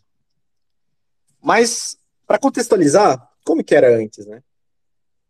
Por isso que quem quer entender o Bitcoin é importante entender a história do dinheiro. Que o dinheiro, ele é uma coisa natural. Todas as tribos e comunidades e civilizações sempre elegeram alguma coisa para ser esse meio de troca, pelas propriedades e bens monetários. Isso é uma coisa natural. Só que no longo prazo, o bem monetário, que era difícil de ser criado, conseguia preservar o valor da pessoa, da família. E quem escolhia um que era mais fácil de ser criado, impresso ou produzido, perdia valor. Então, nisso aí, ele via, meu, isso aqui está descendo, isso aqui está né, parada, subindo. Naturalmente, todo mundo ia migrando para o que preservava melhor o valor, que é a questão da escassez. Então, naturalmente, de maneira descentralizada, emergiu na sociedade o ouro como bem monetário supremo. A prata, ela resolveu um problema de dificuldade de, de pequenos valores, mas a própria prata, constantemente, ela perde valor com o ouro e continua perdendo. Ela, sei lá, eu não lembro bem os dados, mas era, sei lá, vou dar um exemplo aqui, 20 para 1, depois foi 30 para 1, agora acho que tem 80, 100 para 1. Isso é constante, assim, porque a prata é mais fácil de ser produzida. Então, se você vai guardar em prata, ele recebe esse prêmio monetário, valoriza, quem consegue é, minerar prata vai ter mais incentivo para vender porque está valorizado. É, quando tem uma oferta de produção, oferta demanda, o valor cai e não preserva o valor. É um mecanismo bem simples e por isso que o ouro era o metal mais usado no mundo inteiro. Só que, naturalmente, as pessoas preferiram deixar o ouro em banco pequenos bancos, bancos locais. Por quê? Imagina, você está no comércio, você está vendendo, sei lá, frutas. Aí vem uma pessoa com uma moeda de ouro lá. Como que você vê se aquela moeda é de verdade? Se tem ouro 100%, você não tem nada dentro lá fingindo ser ouro para diminuir a quantidade de ouro. Tem uma dificuldade dessa verificação e da divisão até, né? Ah, deu uma moeda, como que faz para separar o ouro ah, da prata? Mas é complicado. Então, naturalmente, os comerciantes acabam, acabavam preferindo receber é, na moeda do banco. Então, tu vai lá no banco, o banco te dá um certificado que você tem aquele valor, aquele banco eu confio, porque eu também tenho lá. Então, você me traz um papelzinho do banco dizendo que tem aquele ouro lá, e tudo bem. Isso é mais fácil para verificar do que, que verificar o próprio ouro. Então, naturalmente, as pessoas acabavam preferindo deixar ouro no banco. Claro que nem todo mundo, até pela questão de segurança, né? Guardar ouro em casa tem a, o problema de que a gente sabe qual é, né? E no banco tem o cofre, a estrutura, né? Tem toda essa questão. E aí, o que aconteceu quando criaram o Fed? Quando criaram o Fed, todos esses bancos que estavam guardando o ouro das pessoas, esse Banco Central ele já chegou com coerção, né? Chegou com uma lei falando, ó, oh, vocês ali, vocês estão fazendo isso? Não pode, não pode, não pode, não pode. Vocês têm que mandar esse ouro pro Tesouro Americano, que é o Estado. Só que é um mecanismo, na verdade, que foi pro Fed, né? Porque o Tesouro Americano recebia, emitia um certificado de ouro pro Fed, então, na verdade, era só para separar ali, dizendo que ah, não, o Fed não recebeu o ouro e tal. Mas, na verdade, recebeu, porque foi para o governo americano. O governo americano emitiu um certificado de ouro para o Fed. E o Fed usava isso no balanço para imprimir o dólar. E assim, eles tiraram de todo o sistema bancário, que é o free banking americano, o direito dos bancos guardar o ouro. Foi o primeiro passo disso aí. Comentários? Ouro é shitcoin. isso, isso foi. Ainda não foi em 1900, foi antes de 1970, né? Foi, isso aí foi. Isso foi 1913, quando o Fed pegou todo o ouro para ele. Isso aí. Não, legal. É legal colocar o contexto, porque não foi. É, isso aí foi justamente esse. esse uh, essa. essa uh, esse crime, né? É, foi passo a passo, né? Porque primeiro estava no banco, agora não está mais no banco. Está lá é. no Fed do governo. É, ah, tudo bem. Não, mas eu posso em casa, né? E assim, eu acho que é legal ressaltar, né, quando o Fed foi criado em 1913, que o Fed não, não era um órgão governamental, não era o governo ali, foi um bando de banqueiro que se juntou ali e falou, não, vamos fazer isso aqui e tal, vamos reestruturar isso. Então já é, tem um, o livro, né, que é o monstro de Jack Island, né? Não, é o monstro de Jack Island, né? Criatura de Jack Island. Criatura de Jack Island, isso. Fenomenal para quem quiser também saber mais a respeito disso aí, porque é de enojar, entendeu? Esse livro tinha que ser, tinha que ser distribuído assim, na, gratuitamente nas escolas, entendeu? Mas essa é história que não interessa, nem, eles não querem que o povo saiba, né? Mas enfim. Segue aí, Jaraguá. Só queria fazer esse, essa observação só. Perfeito. É Inclusive. É Não, fala aí, fala aí. Depois eu interrompo. Só um comentário. Menção rosa que é o grande Alexandre, que eu conheci o trabalho dele no, na live que ele fez no Brasil Paralelo. E aí eu fui atrás do, do canal dele e fiquei assim, nossa, quanto conteúdo eu não sabia disso. Ele tem livros que fala disso também.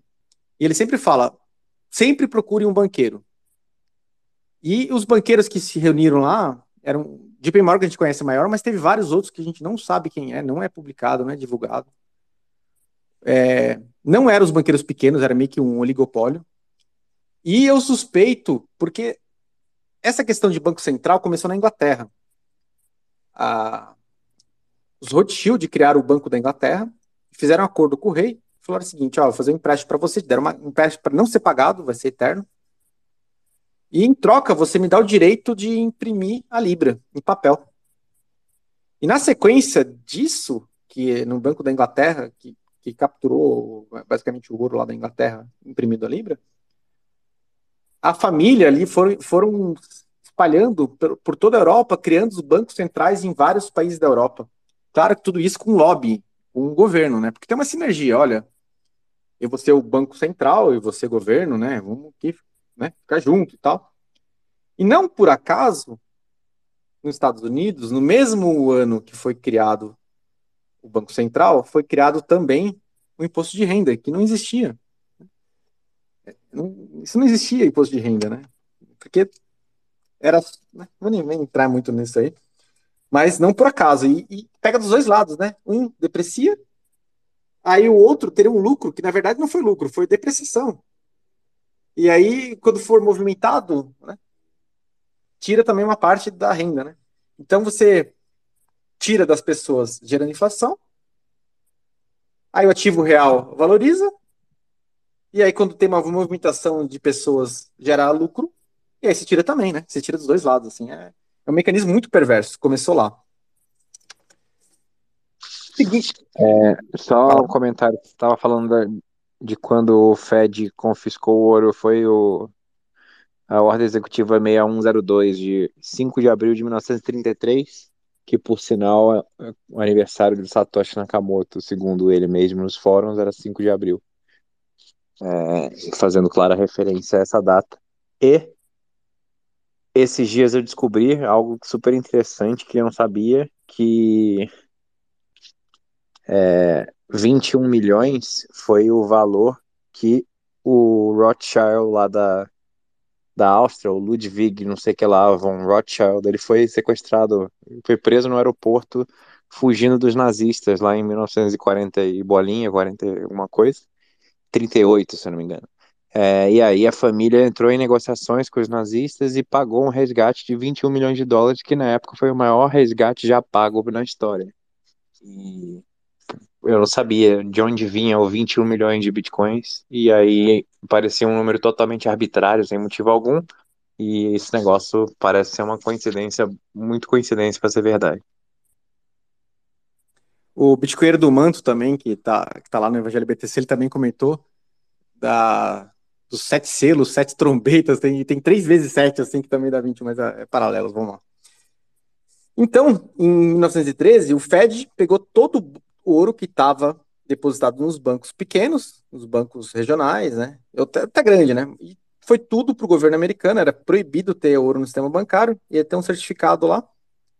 E aí foi para o Fed, perfeito. Só que as pessoas ainda poderiam ter ouro em casa. E aí, em 33, como o Bernardo falou, teve essa ordem executiva que a pena era cadeia e multa. Então a pessoa, se fosse pego com ouro, ela era presa e ainda tinha uma multa. Então, nesse momento, o ouro das pessoas também foi proibido. Então as pessoas tinham um dever, né, para não ser preso, né, de entregar o ouro lá. E esse ouro foi lá parar no Fort Knox. Que inclusive até duvido que ainda exista ouro lá, né, porque não, não se tem publicamente registro disso, não se tem auditoria. Tem todo um debate disso. Então, essa foi a segunda etapa. A primeira etapa, proibir os bancos. A segunda etapa, proibir as pessoas. Isso dentro dos Estados Unidos, né? Mas no mundo, não tinha problema nenhum. Aí, seguindo a ordem cronológica, teve a Segunda Guerra. Inclusive, entrando em teorias de conspiração também, né? Falam. Vamos deixar para lá, mas falam que também teve false flags e tal, que era tudo para acontecer. Na Segunda Guerra, Estados Unidos, como acabou sendo o grande vitorioso, até porque não foi arrasado, ele chegou e chamou Bretton Woods, botou lá aquele plano de resgate, plano Marshall. Para quem perdeu, falou: ó, eu tô te dando uma, né, uma ajudinha aqui, né, vou te reconstruir. Vamos fazer o seguinte, e junto com todo o poder militar que os representa, né? Vamos deixar eu cuidar do ouro do mundo? E aí, vocês, no Banco Central de vocês, mas vejam bem, essas famílias que criaram o Banco Central americano, elas já eram donas dos bancos centrais europeus. Né? Então, é tudo junto. Vamos fazer o seguinte: todo o ouro de vocês, bem, deixa com o pai aqui? Que aí eu vou emitir um dólar, fazer um acordo monetário, que o dólar vai ser a moeda do mundo, aí criaram um Fundo Monetário Internacional, se não me engano, ou não sei qual dos dois. Acho que criaram os dois, inclusive. E aí os países pararam de ter ouro. Desde esse momento, depois da Segunda Guerra Mundial, o, o dólar ficou nos balanços dos bancos centrais como se fosse ouro, e o ouro de todos os países foi migrando para os Estados Unidos, porque, nossa, é o maior exército, né? Um país maravilhoso para a segurança, então lá é mais seguro, legal, né? E assim, nesse momento, com a Segunda Guerra Mundial, o Fed, que já tinha pegado todo o ouro americano, como grande vitorioso da segunda, pegou o ouro de todo o mundo civilizado. Vai. Tem países que não participavam disso, que eram irrelevantes, mas basicamente de Europa, Japão, é, América Latina, tudo acabou migrando para os Estados Unidos. Então, nesse momento, o ouro ainda era a reserva mundial. Ele tinha sido desvalorizado em relação ao dólar, porque a tentação de imprimir é irresistível, mas continuava tendo um ouro lá no balanço, né? Continuava. Então, esse foi a etapa da, Bretton Woods né, foi etapa, mas Bretton Woods da, da, da, assinatura, né, do acordo, que pegou o ouro do mundo. E aí os Estados Unidos não conseguia se conter de imprimir. E nesse acordo Bretton Woods tinha o direito de um país querer usar o ouro e pedir resgate. E aí teve um resgate, eu nem lembro se foi França ou Alemanha, e é vice-versa, tá? E na sequência o outro foi pedir também. Mas era um resgate parcial, assim, uma parte. E a reserva americana estava diminuindo. Aí nesse momento, Nixon. E Nixon é uma pessoa bem, bem interessante, né? Nixon, que foi o único presidente que, que, que tem registro de que algum ser humano diz que foi para a Lua, né? Foi com ele. Tem um caso do Watergate também com ele. E aí ele foi para a TV e falou: olha, agora, pessoal, não tem mais laço no ouro. O dólar é o dólar dela é só canhão mesmo, só, só fuzil, canhão e, e avião e tanque. E você tem que confiar na gente, porque se não confiar também, isso aqui é um calote. Tô, tô nem aí vocês reclamarem. Se você reclamar, eu vou tomar vocês. Aí, nesse momento, o dólar perdeu o laço no ouro. Comentários? Só lembrando que tudo isso é temporário, né? O Nixon foi para a TV, falou que essa conversibilidade do dólar e euro é temporário. Não é porque só tá durando 52 anos que não vai acabar logo logo, né? Vai ver que daqui a pouco eles vão reverter essa decisão, pô. Mas é temporário mesmo. A gente que é Bitcoin, a gente acredita que isso vai acabar. Nada como uma decisão temporária, né, de um governo. É. Quando ele fala que é temporário, esquece. É, igual, igual a CPMF, né? Nossa. É, tudo que é temporário dura para sempre. Imposto de renda também era para ser temporário, né? Era para financiar a guerra e tal. Tá até hoje essa desgraça. Não, mas o meu ponto é que é temporário, porque a gente vai, vai tirar isso e vai voltar a, a ter um ativo por trás do dinheiro que é o Bitcoin. A gente vai, a gente vai fazer ser temporário. Isso aí foi uma, um ensinamento muito bom, né, do Don't Trust Verify eles fizeram esse erro de confiar, né? Largaram tudo na mão dos Estados Unidos. Mas a história já provou inúmeras vezes que esse é um poder muito grande, cara. Você poder diluir o dinheiro, inflacionar, é algo que nenhuma nação no, no planeta conseguiu controlar. Então, a partir do momento que esse negócio está solto, já era, não, não tem como. É um poder muito grande, é o poder supremo que você tem. A partir do momento que você pode é, pegar dinheiro e inflacionar ele ao bel prazer, usar reserva fracionária, acabou. Não é um negócio que você consegue parar depois. É que nem o Senhor dos Anéis, né? Tem uma metáfora muito boa com isso. De que esse tipo de poder você tem que destruir, porque senão não tem, não tem jeito. Quem meter a mão nisso vai corromper. Isso não, não só nesse, nesse caso de Bretton Woods, mas a história ensinou com relação à diluição da moeda, tudo. Não tem jeito, né? É um negócio que a partir do momento que começou não tem como parar. É, a gente sabe que essa meia dúzia de famílias aí com os Rothschild e, e afins que controlam, já controlava o Banco Central da Inglaterra, antes mesmo dos Estados Unidos virar uma potência importante, já controlam há muito tempo o Fed, controlam o mundo, o Vanguard, BlackRock e afins. É, então, assim, a gente está lutando contra um inimigo que é o inimigo que escravizou a humanidade há muitas e muitas décadas, talvez séculos. E realmente a gente vê como o inimigo é poderoso quando ele quer que as pessoas comecem a cortar o pinto fora, elas cortam, porque eles estão em todos os lugares ao mesmo tempo com dinheiro infinito e eles penetram na cabeça das pessoas e eles manipulam, eles trocam de presidente os países como se estivesse trocando de cueca. Então, assim, é um poder supremo que está há muito tempo impregnado em tudo e, e comanda tudo.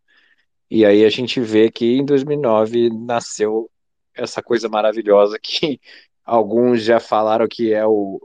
Alguns judeus já falaram que é o Messias, é, alguns católicos e cristãos falam que é a segunda vinda de Cristo, porque realmente, quando você entende o que está acontecendo e que esses caras querem escravizar a humanidade de uma vez por todas, e, e, e a única bala de prata, a única coisa que impede eles de fazer isso é o Bitcoin, não, é, não tem como você não ficar maravilhado e apaixonado por essa tecnologia e não fazer disso a sua missão de vida.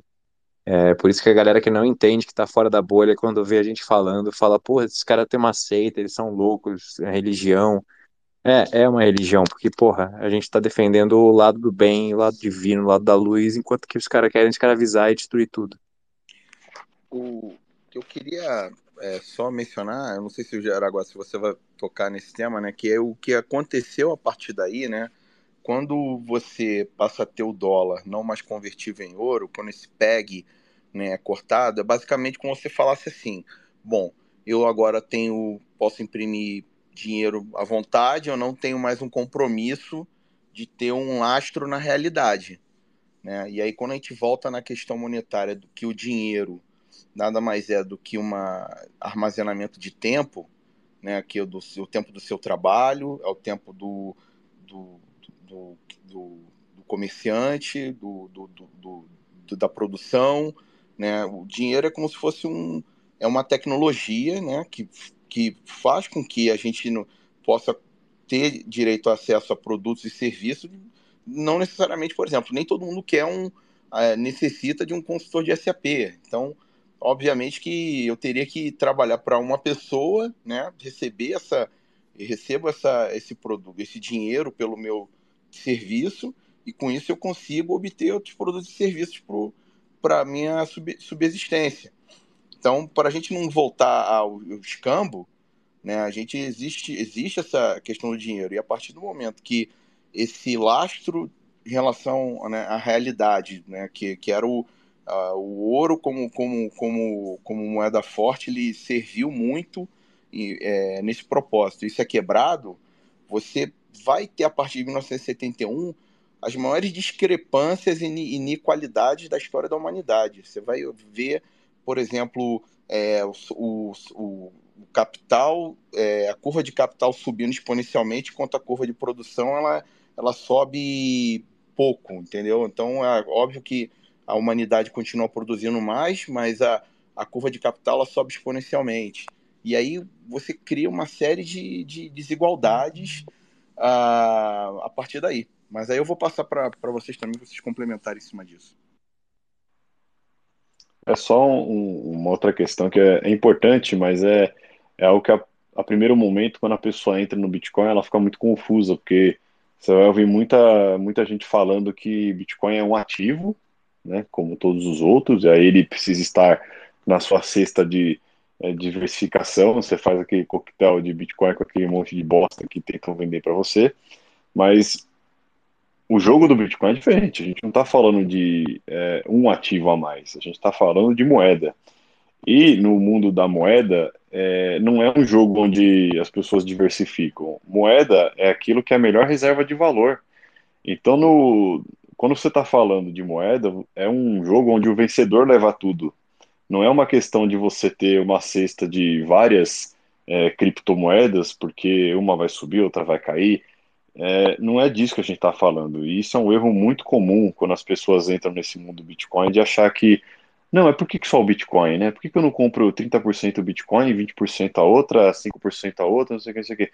É justamente por isso. É, a gente está falando aqui de uma competição de melhor moeda.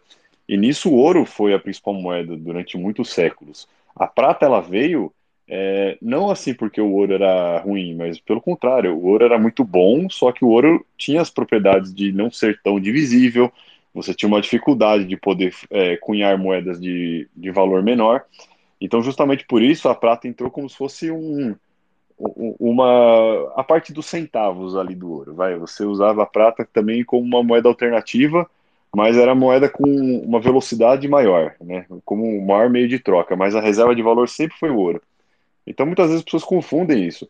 É, veio o ouro, depois veio o dólar, e hoje a gente vê que o dólar ele é a principal moeda é, e as outras moedas dos outros países elas acabam orbitando ao redor do dólar. Basicamente moedas de principalmente países de terceiro mundo como o Brasil é, o valor da moeda está muito bem definido também na quantidade de reserva cambial que esse país tem em relação ao dólar e também na forma como esse país consegue atrair dólar através da taxa de juros. Então, no final, é, você tendo real na carteira, na verdade, o valor do seu real também está ancorado ao valor do dólar. Então, o dólar está ganhando a competição. É, ninguém fica com uma cesta diversificada de moedas. No final, todo mundo está com o dólar na, na carteira também. Só que é um dólar sintético é, num formato de uma shitcoin de país de terceiro mundo. Mas então nessa competição, quem vai vencer vai ser sempre uma única moeda. Não tem essa de você ter várias. Era o ouro, depois virou o dólar, e espero que logo logo seja o Bitcoin. Pelo menos para mim já é o Bitcoin hoje. Né? Ô, Dum, perfeito. você até deu uma ideia para mim agora, daqui a quatro semanas, quando voltar a ser host. Tem um artigo que eu escrevi muito tempo atrás, 10 motivos para o maximalismo, por que, que o Bitcoin ganha em vários aspectos, que eu ficava refletindo, onde que pode perder? Ah, por esse aspecto, Bitcoin ganha. Aí esse aqui, Bitcoin ganha. Aí eu ficava, meu, por todos os aspectos diferentes de pensar, de metodologias, Bitcoin ganha em todos, meu. Aí eu escrevi isso para... E é um tema interessante. Porque esse efeito rede, ele é devastador. A gente vê isso com, com rede social, a gente quem consegue um efeito rede primeiro, ele tem uma vantagem muito, muito, muito grande. E o dólar tem esse efeito rede. Você desbancar isso, precisa que ele tenha muita deficiência e o substituto tenha muitas qualidades. Que é exatamente o que a gente vê, né? Agora, Bitcoin versus dólar.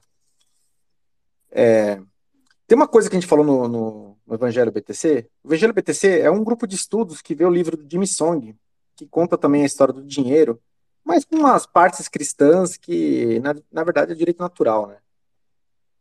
E, e, é muito interessante, porque o trabalho, ele cria valor.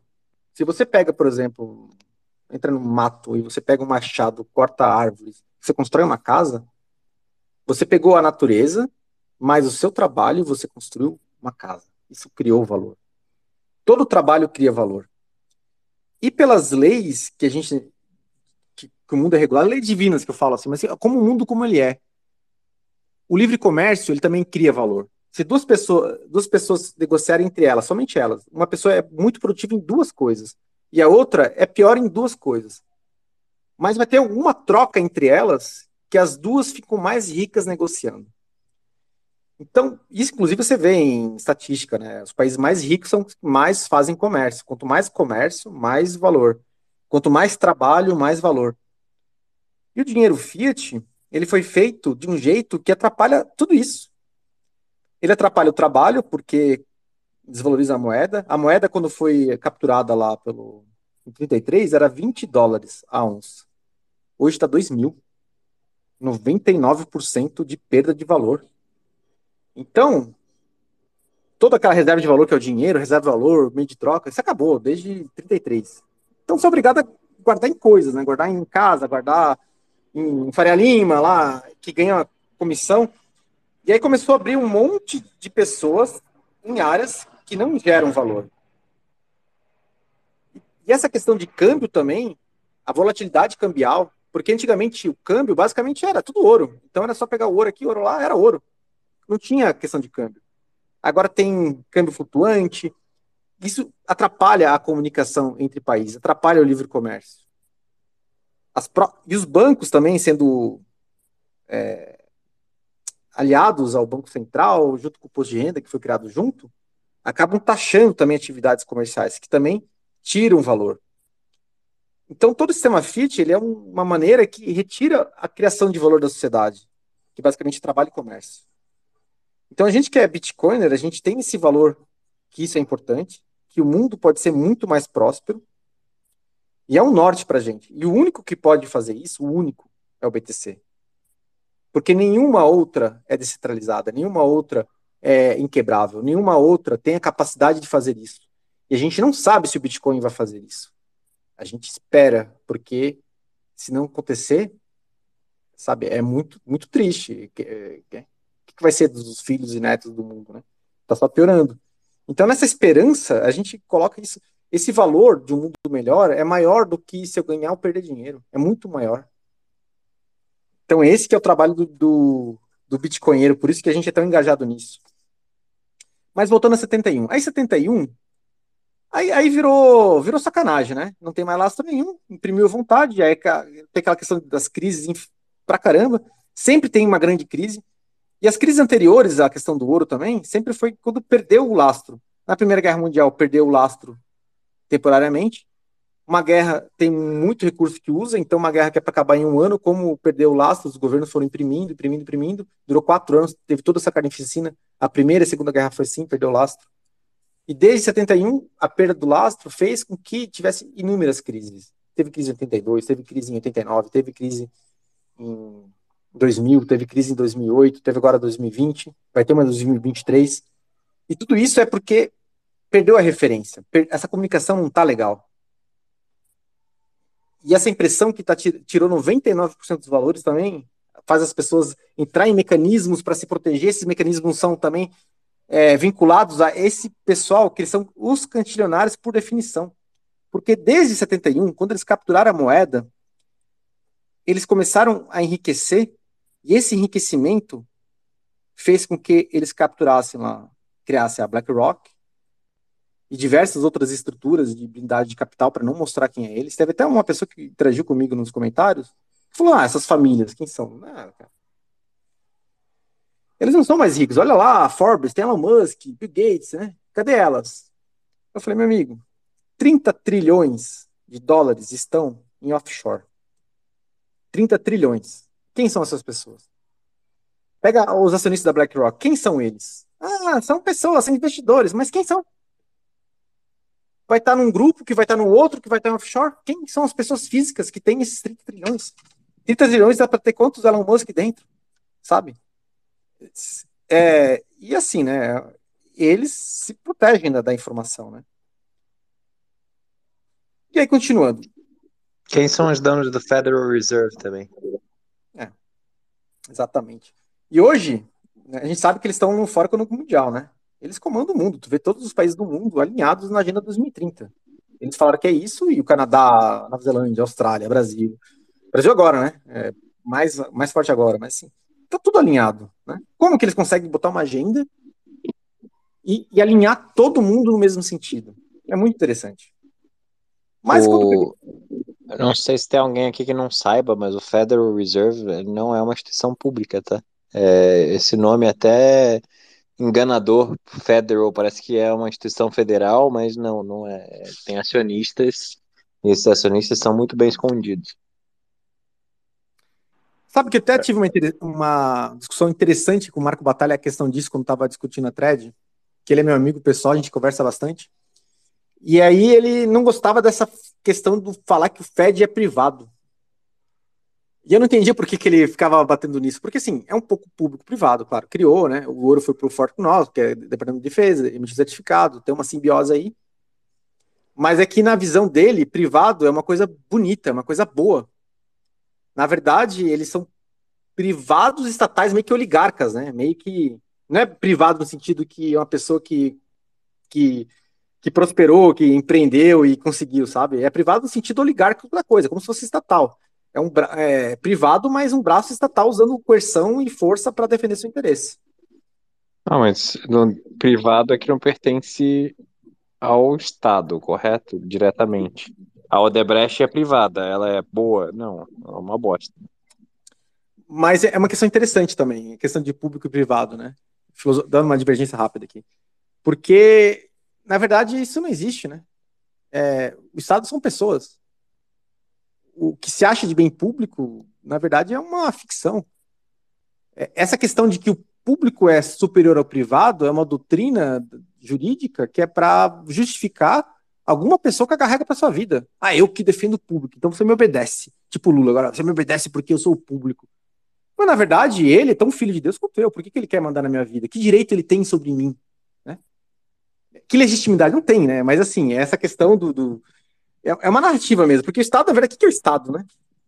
Existe Estado? Ou é, são só pessoas usando organismos de coerção para. Mas assim, vou, sem divergir muito, vamos lá.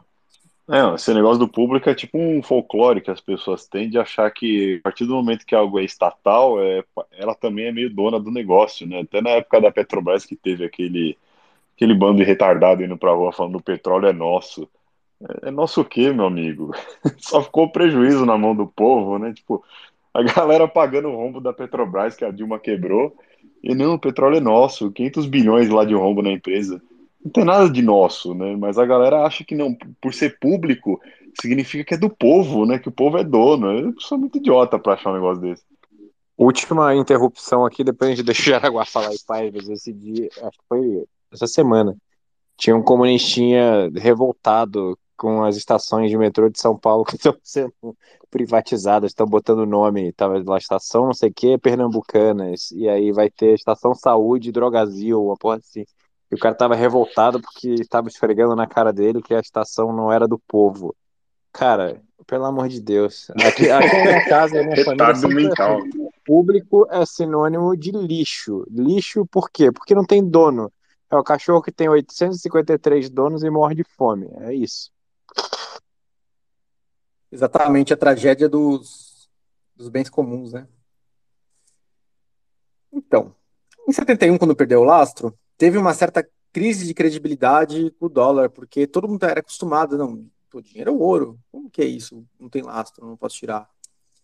Então, o Nixon também, em 73, ele fez um acordo com, os, com com os países produtores de petróleo, e aí, né, uma, não sei que base foi esse acordo, né, teve uma cooperação militar, mas também assim, aquele, é, aquele, tipo aquele acordo de máfia, né? Me paga uma taxa de proteção para eu não destruir teu comércio. É, faz, me, me pague para eu te proteger de mim mesmo, né?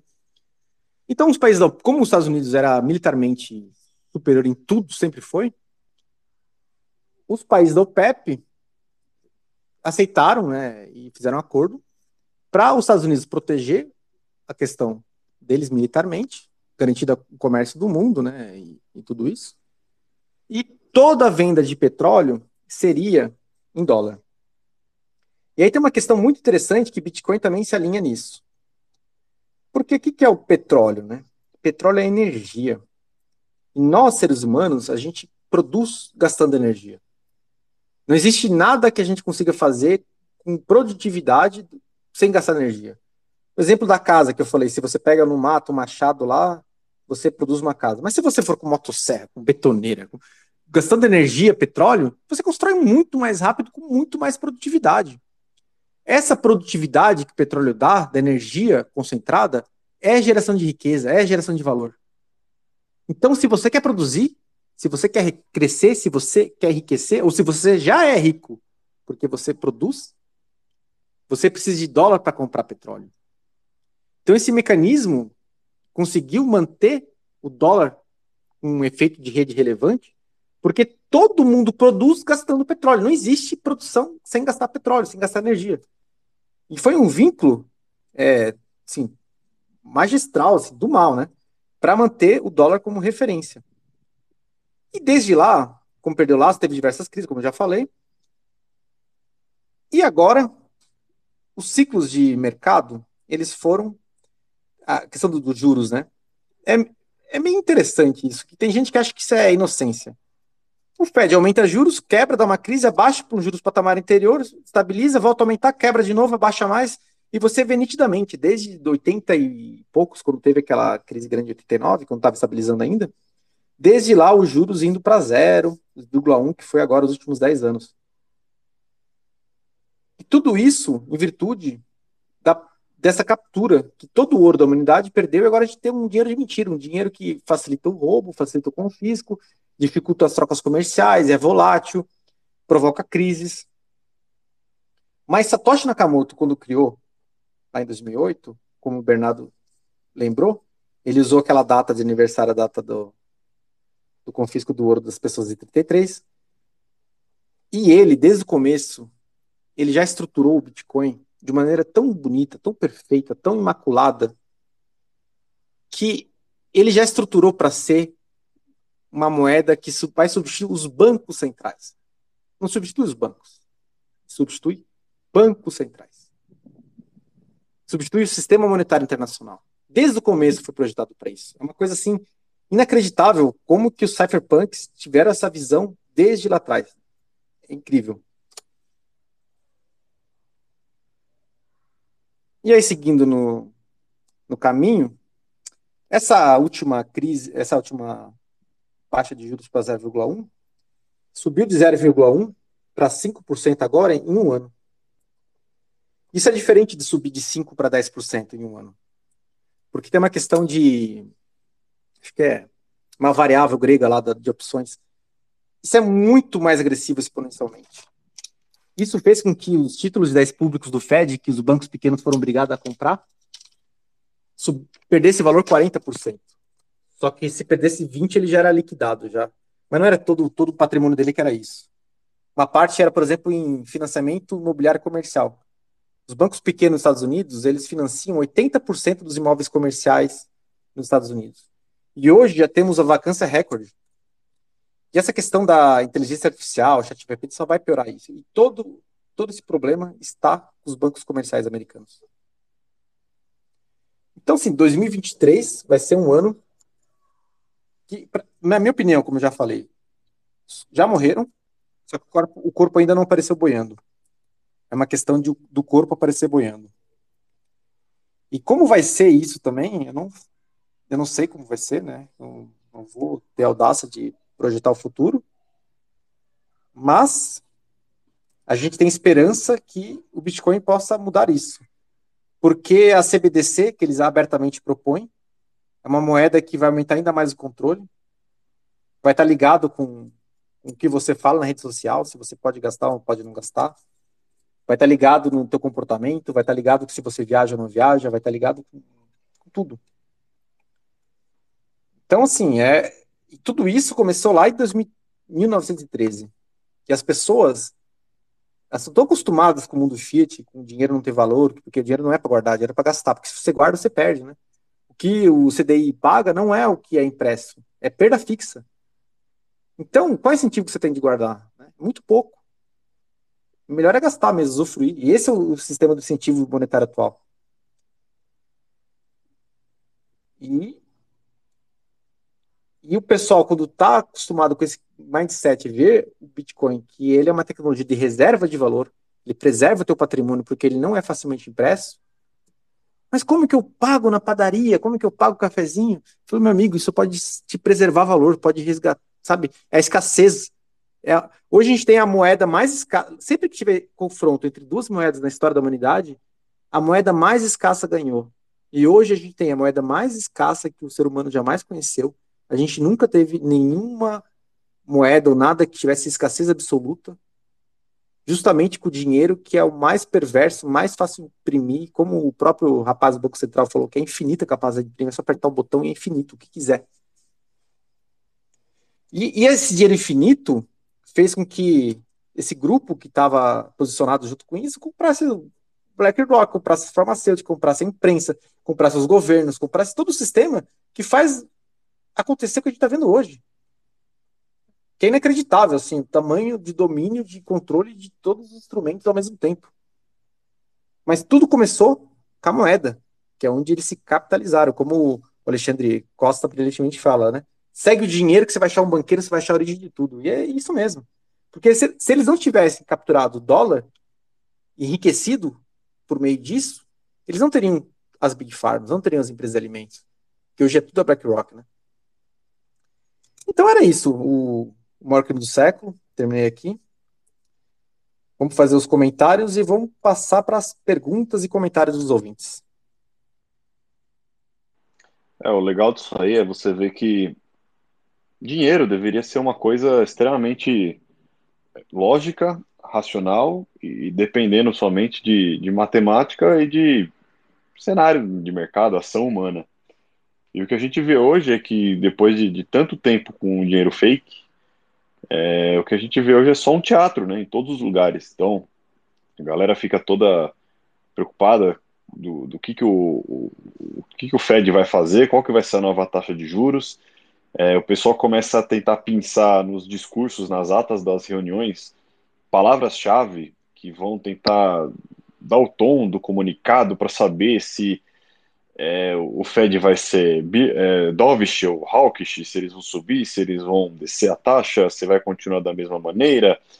É, e aí agora em março, quando teve essa crise bancária, a gente viu um super teatro né, que foi feito, deles correndo a público falar que o sistema bancário é muito sólido, de que não há que se preocupar, de que qualquer problema eles vão resolver, mas a realidade é que eles estavam tentando né, tirar a liquidez do mercado, e aí, por causa de um pequeno cisne negro que aconteceu ali, eles já tiveram que aumentar o, o tamanho do balanço deles em 500 bilhões de uma vez só.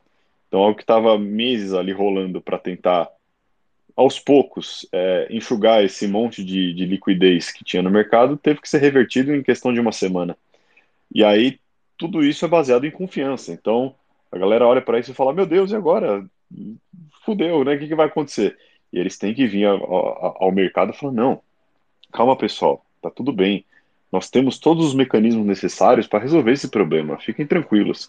E é sempre um teatro gigante onde eles têm que encenar um certo controle, mas no fundo ninguém mais sabe o que está acontecendo ali, é, não tem mais como controlar, é um, é um monstro que já saiu do controle há muito tempo, e eles têm que ir chutando a lata para frente, até, até onde der.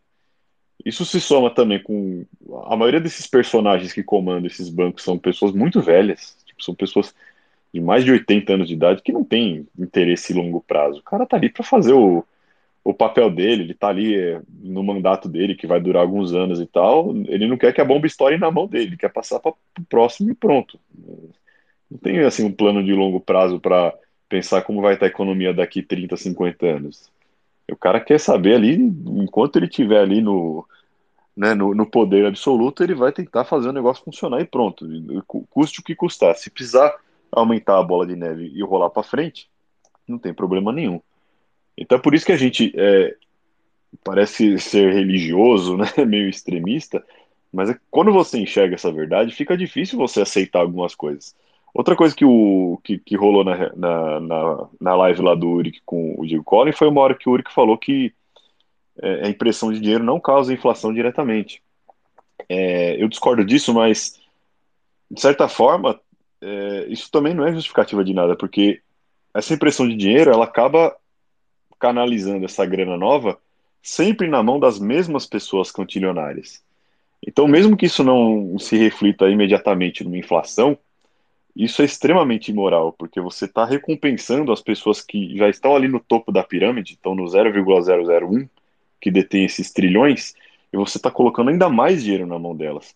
Então, beleza, pode ser que esse dinheiro não escoa diretamente para a economia de uma vez e que isso acabe aumentando os preços, mas ainda é muito perverso, porque você está dando ainda mais poder para essas pessoas que já têm muito poder e que estão usando esse poder para empobrecer o resto das pessoas.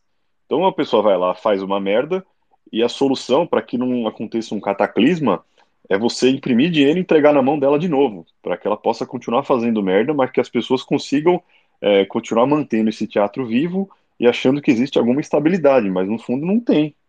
Então, mesmo achando que é, imprimir dinheiro dessa maneira não causa inflação, você ainda não pode defender esse mundo fiat, porque isso é extremamente imoral. Você está é, legitimando que se imprima dinheiro e que se entregue esse dinheiro na mão dos mesmos vagabundos que estão destruindo o dinheiro em primeiro lugar.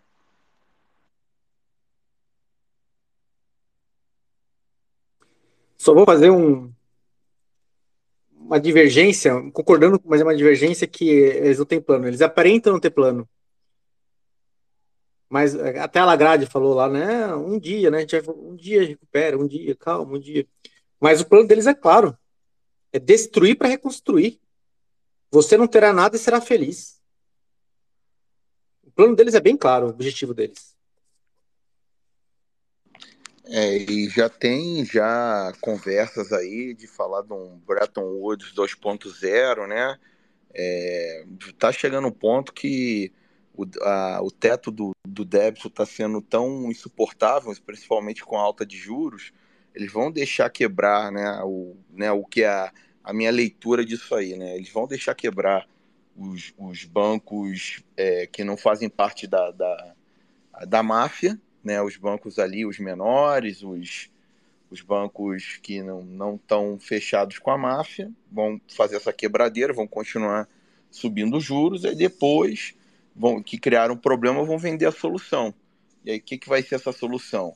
A gente vai perdoar essa dívida toda aqui, vão fingir que nada aconteceu, lá, lá, lá, vão vir com uma canetada mágica, CBDC, para cima, né? E vai ser essa coisa linda, né? E você não, será, não terá nada e será feliz. É isso aí, porque se eles estão devendo, quem é o credor? O credor sou eu, você, todos nós, né? De uma forma ou de outra, que através de impostos ou de de financiar o legacy, somos credores dessa, dessa máquina perversa. E aí, quando eles falam de um, de um bailout gigante, não, não pense em você que vai ser um bailout de, de, de student loans, né, loan, né, de, de empréstimo de estudante, não. Quem, eles vão se beneficiar perdoando os empréstimos de uma forma geral. Mas, enfim, quem viver verá, né? Às vezes, ou então eu sou, sou só mais um, um teorista da conspiração. E acho que está todo mundo preparado aqui para se tornar perseguido e viver literalmente no filme Matrix, porque vocês vão ter que vão ter muito dinheiro, porque o Bitcoin vai ser um ativo realmente escasso e, vai estar fora do sistema, então vai dar para comprar muita coisa, mas vai ter que sempre comprar no mercado negro, sempre comprar no submundo e fugir do sistema, porque seremos perseguidos. Espero que todo mundo esteja já sabendo e confortável. Se não estiver confortável, fique confortável ou então venda seu Bitcoin. Mas tem uma coisa que esse período aí que a gente passou de pandemia deixou muito claro, é que a galera vai aceitar qualquer coisa que vier a partir do momento que elas estiverem com muito medo, né, desesperadas. Então, por exemplo, é, a gente sabe que eles já estão até tentando é, boicotar fazendas na Holanda e tal para produzir um, uma inflação de alimentos no mundo e uma escassez. É, se acontecer de, por exemplo, a galera começar a empobrecer no mundo inteiro muito rapidamente, é, e eles virem com alguma proposta maluca do tipo, olha, a gente vai agora confiscar toda a propriedade privada, agora toda a propriedade privada vai ser do governo, mas em troca disso a gente vai pagar vocês, né, o valor dessas propriedades com a nossa nova moeda aqui, a Super CBDC, e aí com isso o problema está resolvido, tá bom, pessoal? Vocês podem ficar tranquilos. Eu acredito que 90% do, dos NPCs vão aceitar com muita alegria de, de, entregar tudo assim na mão do governo e falar, meu Deus, resolvam o problema que vocês criaram e a solução vai ser é, dar mais poder ainda para o governo e as pessoas serem cada vez menos livres, mas para que elas possam dormir tranquilas, respirar aliviadas, se sentirem seguras. A gente sabe que é isso que vai acontecer, porque depois de tudo que a gente passou, a gente vê que ainda tem gente insistindo né, em, em ser otária, é, acreditando ainda em, em seringada de Big Pharma, é, acreditando ainda que o, governo tem boas intenções com todo esse papo aí. É, o teste já foi feito e a humanidade já, já, já provou que vai aceitar qualquer tranqueira que eles quiserem impor. Então, eles vão agora, acho que, empurrar com mais força ainda, né? Eles vão testar até os últimos limites. Isso tem um tempo, acho que o tempo é importante, então eles têm que dosar, né? Não dá para fazer tudo de forma brusca tem que ser aquele banho-maria, a coisa tem que ir piorando de pouco em pouco, para que não seja algo muito abrupto, para que não cause um, um caos social muito rápido, mas dosando da maneira correta, eles empurram qualquer agenda que eles quiserem. Perfeito. Agradeço a todo mundo que está aqui, Raicher, Alexandre, Cyberhair, Jeff, Regina, Stackbit, John, Ralph. Estamos abrindo para comentários. Enquanto o pessoal pede a palavra, só comentar com o Mahata, né, que a gente é credor. Eu vou fazer uma ressalva, Mahata. Eu não sou credor. Credor é o ouvinte do Urich que compra tesouro direto e bonde, viu? Justamente nesse momento, que nesse momento de tudo isso, recomendar bonde é assim, é nada menos mais terrível que, que isso. Absurdo mesmo. E já botando um chapéu de alumínio aqui, eu vou botar o que, que eu acho que vai acontecer. Boa. bancos regionais vão colapsar. Já colapsaram, só não aconteceu. É, começando a quebrar um, dois, três, vai ter uma fuga mais para banco maior ou para mais bondes, né? Que é o que eles querem, que, que financie os bondes. E aí, com esses bancos regionais colapsando, vai ter um colapso monetário, isso capaz de contaminar outros bancos que estão mal das pernas. Junto com isso, eu acho questão de talvez no máximo até o final do ano já vai ter grande parte da força laboral de áreas meios, assim, áreas que são de PC, é, sendo substituídas por inteligência artificial. E perceba, isso não é questão do chat GPT ou de qualquer outra inteligência artificial. Já tem open source, que é 80% do 4, bobear é igual ao 3,5. Open source, tu vai lá, baixa e monta na sua casa. O Facebook também desenvolveu e o pessoal que trabalha no Facebook está rodando em casa, até vazou, parece que o inteligência artificial do Facebook. Google está trabalhando nisso, AWS está trabalhando nisso, é uma questão do tempo, assim, é, mudou de um para zero muito rápido. É imparável isso. Então, com esse colapso de, de, de, desemprego acontecendo junto com essa crise, com o problema bancário, eu vejo que eles vão ser amigos. Nossa, pessoal, vocês estão sofrendo. Vamos socorrer vocês, vamos dar aqui um, um Bolsa Família mundial aqui mas para que todo mundo só use a nossa moeda, porque o problema disso foi que o pessoal está usando outras coisas, né? E aí vão apresentar a CBDC justamente para o pessoal que está aflito, está aflito, ou não perdendo desemprego, mas está na, na beira de perder, porque todo mundo está perdendo, ele está angustiado, ou porque o dinheiro que ele estava lá em, no banco sumiu. Então esse socorro, aquele socorro assim que tipo, olha aqui. E com o CBDC a impressão pode é, vai ser exponencializada, né? Vai ser muito maior. É, a gente vai acabar vendo o colapso mesmo. Mas é, eu vejo que tudo isso é uma narrativa para que aconteça justamente essa imposição, que a CBDC ninguém quer, né? Ninguém quer uma moeda que seja controlável, que você perda essa capacidade de soberania. Mas na dor, né, no medo, a gente viu que no medo se empurra qualquer agenda, né? Só queria fazer um comentário breve aqui. Eu tava vendo um podcast do Jeff Booth hoje, e o Manhattan é grande fã dele. É, eu também sou. E ele tava falando de quando no Canadá, em 2020, lá com o Truckers Convoy, ele começou, ele financiou, fez doações para os caminhoneiros e aí foi perseguido, tentaram travar, congelar contas bancárias dele, não sei o quê. E aí ele olhou ao redor e ele viu que 65% da população era a favor daquilo. E ele se deu conta de que não, não dá para viver num mundo assim, criar raízes e ficar preso com um passaporte em um local é, então é meio que isso. Você, se você é bitcoinheiro, você tem que estar preparado porque vem pela frente, porque se você luta por liberdade, você tem que lutar até os últimos minutos. É, como dizia um cara aí que tinha um ditado famoso que era o soldado que vai à guerra e tem medo de morrer é um covarde. Não sei onde que esse cara tá, mas parece ele meio covarde, mas enfim. É, então é muito que isso. E, e, e se você acha que ah, daqui a 50 anos ainda vai ter empresas de boa gestão, então eu posso comprar ações da empresa ABC, ou eu posso colocar meu, meu dinheiro aqui, meu patrimônio nessa casa, nesse grande centro urbano no Brasil. Porra, você está muito iludido porque você está ignorando todo o cenário que está se desenvolvendo ao seu redor. É, se o Klaus Schwab já falou que você não terá nada e será feliz e essa coisa que você tem, que você quer se segurar e colocar boa parte do patrimônio, é algo que o Klaus Schwab consegue arrancar de você, então você não terá nada e será infeliz. É isso. E antes de abrir para o Vitor depois para o Luiz, já que estamos em Páscoa, vou fazer um lembrete aqui que falou da. É, Pôncio Pilatos, quando viu Cristo na sua frente sendo entregue para ser crucificado, ele começou a conversar com ele e viu que ele não, tinha crime ali nele para tal medida. Mas a, a demanda do, do, do, sacerdócio judeu lá, da, daquele momento, tá? Daquele momento. É, tava grande, né? Então ele, poxa, como que eu posso fazer? Ah, eu posso da Páscoa salvar alguém. Que legal. Vou botar uma votação. O que, que a votação deu? Barrabás. Então, para quem acredita que a maioria vai ser uma coisa boa, né, a gente tem história na Páscoa mostrando que a realidade é outra. Tudo bem, Vitor?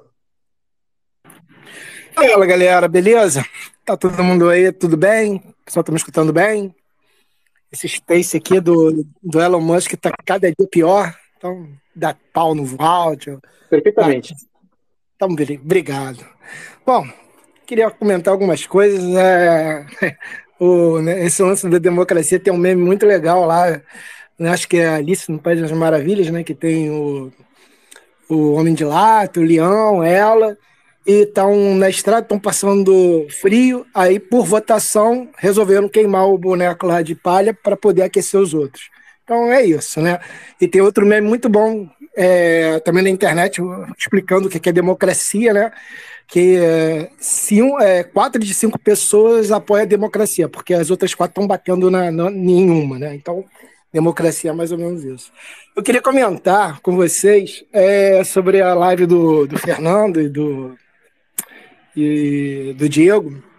É, na metade tem uma hora. É, primeiro, magistral a forma como o Diego conduz ali a, a, entrevista, porque a entrevista é no local lá do, do Fernando, então ele era o convidado, mas ele magistralmente conduziu ali a entrevista não atacando ad hominem, nem só colocando os argumentos, e mesmo que o outro lado falasse alguma coisa que ele não concorda, ele gentilmente falava que sim e tal, e continuava a entrevista. Isso foi realmente brilhante da parte dele.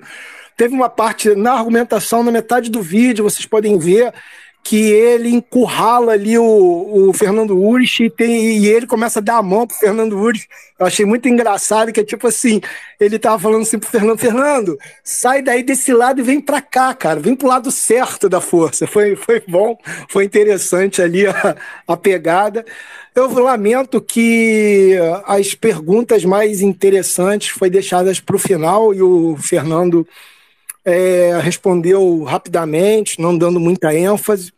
E a gente estava mais cedo comentando lá na live do Jeff é, sobre essa questão moral do Fernando Ures e foi colocado uma, um exemplo que eu acho que depois eu coloco esse exemplo para vocês. Eu queria saber também o que, que vocês acham.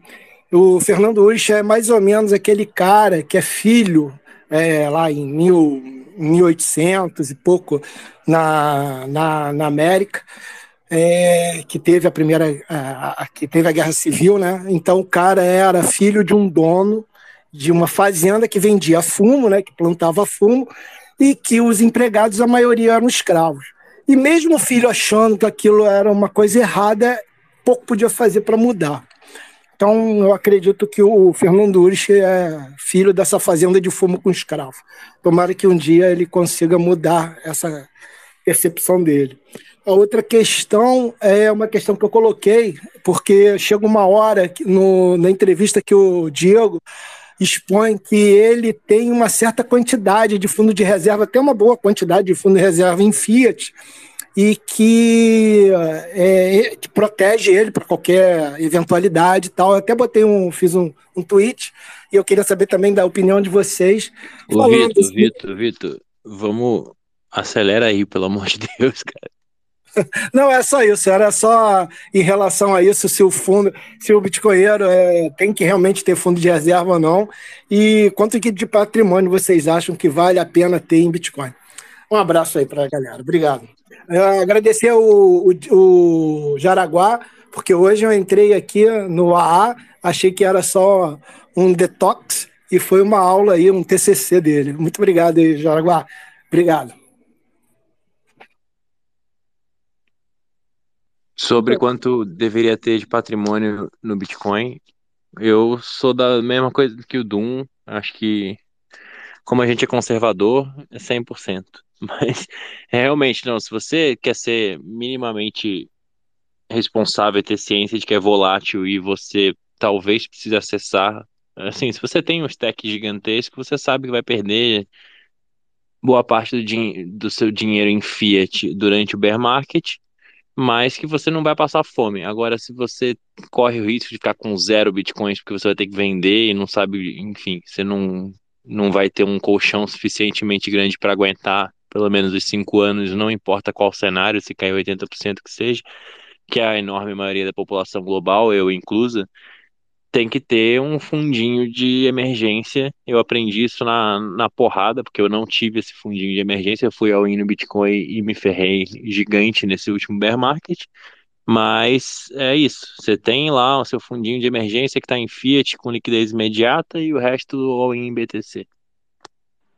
É, eu acho que essa pessoa tem que escutar o estômago. É o estômago que vai dizer o quanto que você aguenta ou não. Se você está dormindo bem à noite, se você está dormindo tranquilinho, ou se você está com uma gastrite nervosa cada vez que você vê o Bitcoin caindo. Se você está passando muito mal com isso, significa que talvez não seja para você ainda meter um all-in. E aí a questão de você colocar mais em caixa para você ter uma reserva sólida e estudar, estudar, porque a gente sabe também que a convicção não, não acontece do dia para a noite, não vai ser ouvindo dois, três podcasts. Você vai ter que fazer o proof of work, você vai ter que estudar, você vai ter que ler muito, você vai ter que ver muita coisa, você vai ter que entender toda essa questão do, do ciclo do dinheiro. É, cara, tem muito material, então a pessoa tem que estar tá realmente preparada, porque realmente não é fácil, né? Você vê, você compra e vê o negócio cair 50, 60, 70%, é, cada um tem um limite, então vai de cada um, mas o caminho é esse, é siga seu estômago para você não, não ficar muito afetado na sua vida pessoal, E estude bastante pra você ter convicção na hora que der merda. Viu, é, Victor? A gente respondeu as perguntas sobre o Urich todo no comentário que a gente fez. A gente ficou, acho que, cara, uns 20 minutos lá por. Entre 50 minutos e 1 hora e 10 do episódio. A gente falou exaustivamente sobre isso e a nossa posição está lá.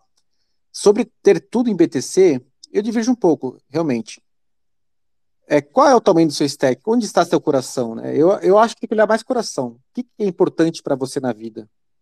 Para mim, por exemplo, importante na vida é eu ter um, um chão que nenhum dono de imóvel vai. Isso para mim é importante. Então, para mim, esse valor importa. Mas não é investimento, é um uso. Outro valor que importa para mim, velejar. É um amor da minha vida velejar. Esse valor é muito importante. Então, para mim, né, isso, isso, entre BTC e isso, poxa, eu vou BTC lá na frente. Né? O que, que eu vou viver hoje? Porque tem um tempo até isso. Né? BTC é aposentadoria, um investimento de 10 anos. Né? Agora, por exemplo, você vai ter carro? Ah, não vou ter carro porque foi BTC. Poxa, mas você consegue usar Uber? Você viaja com a família? Então tem um monte de perguntas. Ah, você você, como que você trabalha? Você empreende, você tem uma empresa, tua empresa vai precisar comprar uma máquina que vai aumentar muito o faturamento e às vezes esse faturamento aumentado vai permitir você comprar mais BTC lá na frente ou se qualificar. Então tem um monte de perguntas que para cada indivíduo é vale, mas tem que ver aonde está seu coração. Teu coração está onde, né? Em preservar patrimônio ou está em, em viver? E aí você decide. Perfeito. Mas como ativo para reserva de valor, Bitcoin é o melhor. Os outros ativos eu entendo que é gasto, né? Eu preciso de carro para trabalhar, eu preciso de, de, de, Tudo que você precisa meio que é gasto. Agora, o que você guarda mesmo é, é Bitcoin. E tudo bem você gastar, né? Dinheiro é para isso, né? É, a gente vai embora e que fica é, é a vivência. Agora é o Luiz. Tudo bem, Luiz? Opa, boa noite, tudo bem? Feliz Páscoa aí para todos. É, é, só de passagem, agradecendo aí mais um Intancáveis, mais um, um programa com bitcoinheiros, pessoas da melhor qualidade. E lembrando que, assim, realmente a, a moeda veio perdendo valor com o tempo, desde aquele thread foi perfeito, é, desde que teve confisco do ouro e, e perda de lastro após isso, 71, a população só veio perdendo, e com isso perdendo liberdade, perdendo até a possibilidade de ter, de ter filhos, ter mais filhos em maior quantidade, é, poder edu educar seu próprio filho, coisas que acredito que antigamente né, as pessoas, apesar de ter pior qualidade de vida, podiam fazer, e hoje em dia, com ganhos tecnológicos imensos, é, é uma perda imensa de qualidade de vida. É, as famílias hoje em dia passam a maior parte do tempo ou trabalhando ou no transporte, indo ou, ou voltando do trabalho, e os filhos longe. E com isso você tem que sacrificar boa parte da sua vida e boa parte da melhor parte que você poderia ter em troca de, de perder com o tempo o, o, que você tenta acumular. E quando você vê que tem pessoas que você acredita, como o Fernando Uric, defendendo um sistema nefasto que parece que foi feito, não, não, às vezes você pode pensar, ah, foi erro, ah, eles não sabem o que estão fazendo com a economia, mas até que ponto isso daí é tentativa de controle da população, manter a população escravizada, ter uma população subserviente uma, em maior quantidade, e isso daí é possibilitado através dessa moeda aí que o Renato mesmo fala, a moeda do diabo, e os governos do diabo. Então, é, acredito que isso daí, quem acredita no Bitcoin vai, vai ter uma, uma história parecida com o, o início ali da Bíblia, no Gênesis, que você tem um, uma promessa de Deus de proteção contra tamanha maldade. Você vê que, que Deus protegeu a família dos primeiros profetas, né? É, contra grandes maldades que eram feitas através de governos autoritários.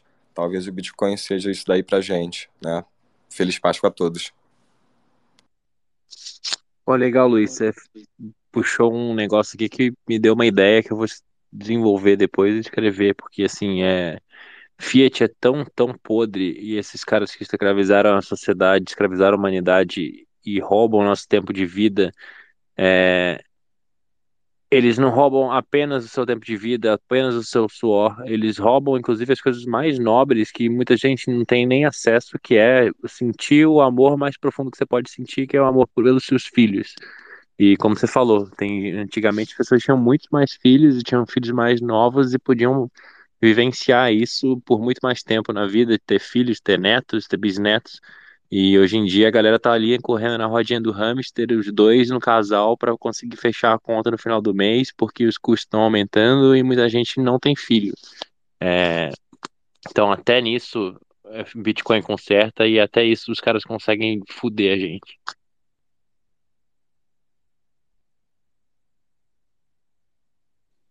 Perfeito, Luiz. Obrigado. Tudo bem, Dan?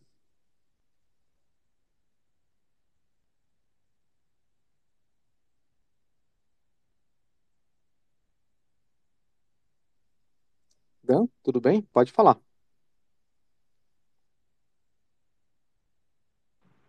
Tá mudo ainda. Tá mudo ainda.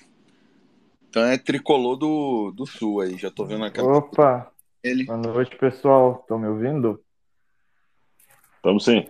Boa. Cara, eu não sei se eu cliquei para solicitar o microfone sem querer aí, peço perdão até.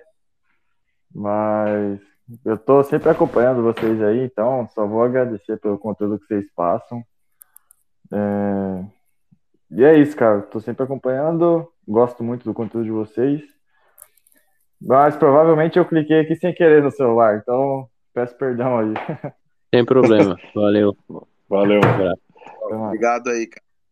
Pô, se soubesse como isso é importante pra gente, porque a gente não ganha nada, a gente não, não monetiza, não faz nada aqui mas é um tempo que toda semana eu vejo o Jaraguá, o Bernardo, o Dum, cara, é muito tempo que a gente coloca aí da, da nossa, a gente tira da nossa família, da nossa vida pessoal para para dedicar isso, né? Eu menos do que meus amigos, para ser bem honesto, né? Que eu tô bem ferrado em dois empregos, mas mas sempre que a gente faz isso é, é para vocês, entendeu? Então, obrigado aí pelas palavras, né? Valeu.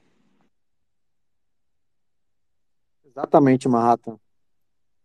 É muito amor e dedicação mesmo. É, a gente escolhe estar aqui, né? E a gente gosta muito. E, e com muita gratidão que a gente ouve essas palavras que tem esse retorno, assim, é, enche o nosso coração de alegria. Legal. Tudo bem, Cup? Aí, com o Cup falando, a gente vai encerrar.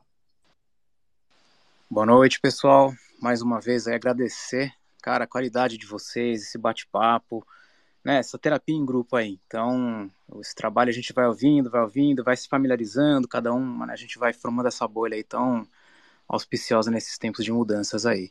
E dizer que o programa inteiro, como, como um todo, gostei demais, esses comentários como sempre, e principalmente a thread aí do, do Jaraguá, cara, assim, você conseguiu narrar de uma maneira, né, bem assim, delineando os, na timeline, assim, e eu achei bem interessante mencionar só o seguinte, né, não querendo ser conspiracionista, mas já sendo, né, que eu gosto bastante desse lado que, que, que não está escrito na história convencional, né? Então você comentou ali na criação do Federal Reserve, que aliás não é federal e não tem reservas, né? Aquela história. Federal Reserve, olha só o nome. É, na criação dele, um ano antes, é, assim, não acreditem no que eu estou falando, verifiquem, tá? A informação está aí na internet. Um ano antes, junto ao Titanic, morreram os grandes opositores da criação do Fed. E tava o JP Morgan, eu, eu não, acho que era o JP Morgan, para embarcar também no Titanic, e uma semana antes ele cancelou. Então, aí, na coincidência, que morreram os, né, os, os, os maiores é, opositores da criação do Fed, e no dia seguinte, no, no ano seguinte, em 1913, foi criado o Fed aí. Então, essa agenda, para completar, para não me alongar, ela vai. A gente vai vendo como que uma coisa foi plugando na outra, né? O golpe em cima do golpe. Então, primeiro o ouro foi desfalecendo com os bancos, depois com as pessoas, depois com os países, aí a quebra do, né, do, do, do lastro com ouro em 1970, e agora a gente está vendo essa questão da, vamos dizer, da digitalização total. Então, é só para dizer que eh, potencialmente, e é só para ver aí, só somando a lógica, você já vê que esse plano do reset ele já vinha há muito tempo, e talvez a gente está numa versão 2.0 agora, com essa questão que vai acontecendo, essa puxada de tapete aí com as CBDCs e tal. E só para complementar e finalizar que eles sim querem escravizar a gente, mas nós já somos escravos do débito. O que eles vão fazer é aprimorar a escravização, nos fazendo agora ser escravos da identidade. Então seremos escravos do débito e também da identidade, com essa coisa de social credit score, crédito de carbono, né? E, e, e, por aí vai. Então, o futuro é muito distópico. A gente está vendo agora o começo, acho que dessa reset que a gente está vendo, the Great Reset, né? Porque ele já é assim uma camada que vem com tantas outras sendo feita para chegar nessa, nesse topo do bolo que a gente está aí. E a gente tem o grande privilégio de ver isso em vida. Valeu, gente, por compartilhar comigo esse pensamento sempre, esse momento de domingo tão legal com vocês. Valeu, gente. Oh, maravilha, só agradeço mais uma vez aí sua participação sempre trazendo elementos aí pra gente. E pessoal, é, quem é, quiser mais aí dessa resenha legal, pô, assistam lá também o pessoal do Great Reset Cast aí, que os caras também, a resenha é ótima também. E quanto mais a gente é, tiver aí é, é, esse, essa bolha crescendo, melhor. Então agradeço mais uma vez aí Obrigado por vocês estarem sempre participando aqui com a gente, Sal. Valeu. A gente que agradece. Grande abraço, queridos. Boa noite para vocês. Viu? O Wally tinha pedido para falar bem no momento que eu falei que encerrar. É, ele é brother aí. Wally, rapidinho, viu? Nada, hein? Brothers são. Só falando do. Brothers são. Só complementando o Wake Up. Por favor. Wake Up, você acredita, você acredita que tem literatura que previu o, Titanic? Na, eu leio muito sobre náutica, né? E tem lá escrito sobre isso, prevendo. E esse pessoal, tudo que eles fazem, eles botam easter eggs antes, assim, para mostrar que o que eles planejam, eles fazem. É inacreditável. Vai lá, Wally. É, boa noite, boa noite a todos. É... Eu tava aqui muito cansado, mas ouvindo vocês atentamente e, e, e, porra, vocês são, vocês são diferenciados, vocês são foda. É, é, é, é, vocês são intancáveis e nós somos incansáveis em, em, em admirar o trabalho de vocês. Vocês são fantásticos. Acho que pedir para vocês uma pílula diária de cinco minutinhos, só mesmo para constar, porque eu sei que vai, seria foda, mas pensem nisso, a gente precisa de vocês. Um abraço, uma ótima semana a todos aí, é somente isso. Vamos em frente. Só gratidão, nossa, depois dessa. Obrigado, viu? É muito bom esse retorno. Vamos encerrar, meus companheiros intancáveis. Despedidas aqui na ordem. Bernardo, Marrata, Dum. Não, vamos, já tá tarde. Até semana que vem, pessoal. Boa noite e vamos lá, mais uma semana para tancar. Obrigado a todos, seus intancáveis. Obrigado por seguirem a gente ao vivo, ou quem vai escutar a gente depois aí nas plataformas. Bora por mais uma semana. Obrigado e vamos lá. Boa Páscoa aí, final de Páscoa a todos. Valeu, pessoal. Obrigado aí pela audiência, pelo carinho e boa semana aí para todo mundo. Uma boa, um bom final de Páscoa aí. Semana que vem estamos de volta aí para Coringá. Abraço. Muito obrigado a todo mundo. E quem quiser saber mais sobre esse assunto, acompanhe o canal do Alexandre Costa e principalmente seus livros. Ele descreve com muitos detalhes tudo isso que a gente falou aqui hoje. O trabalho dele é incrível e um abraço para todo mundo e obrigado pela audiência. Até semana que vem. Forte abraço.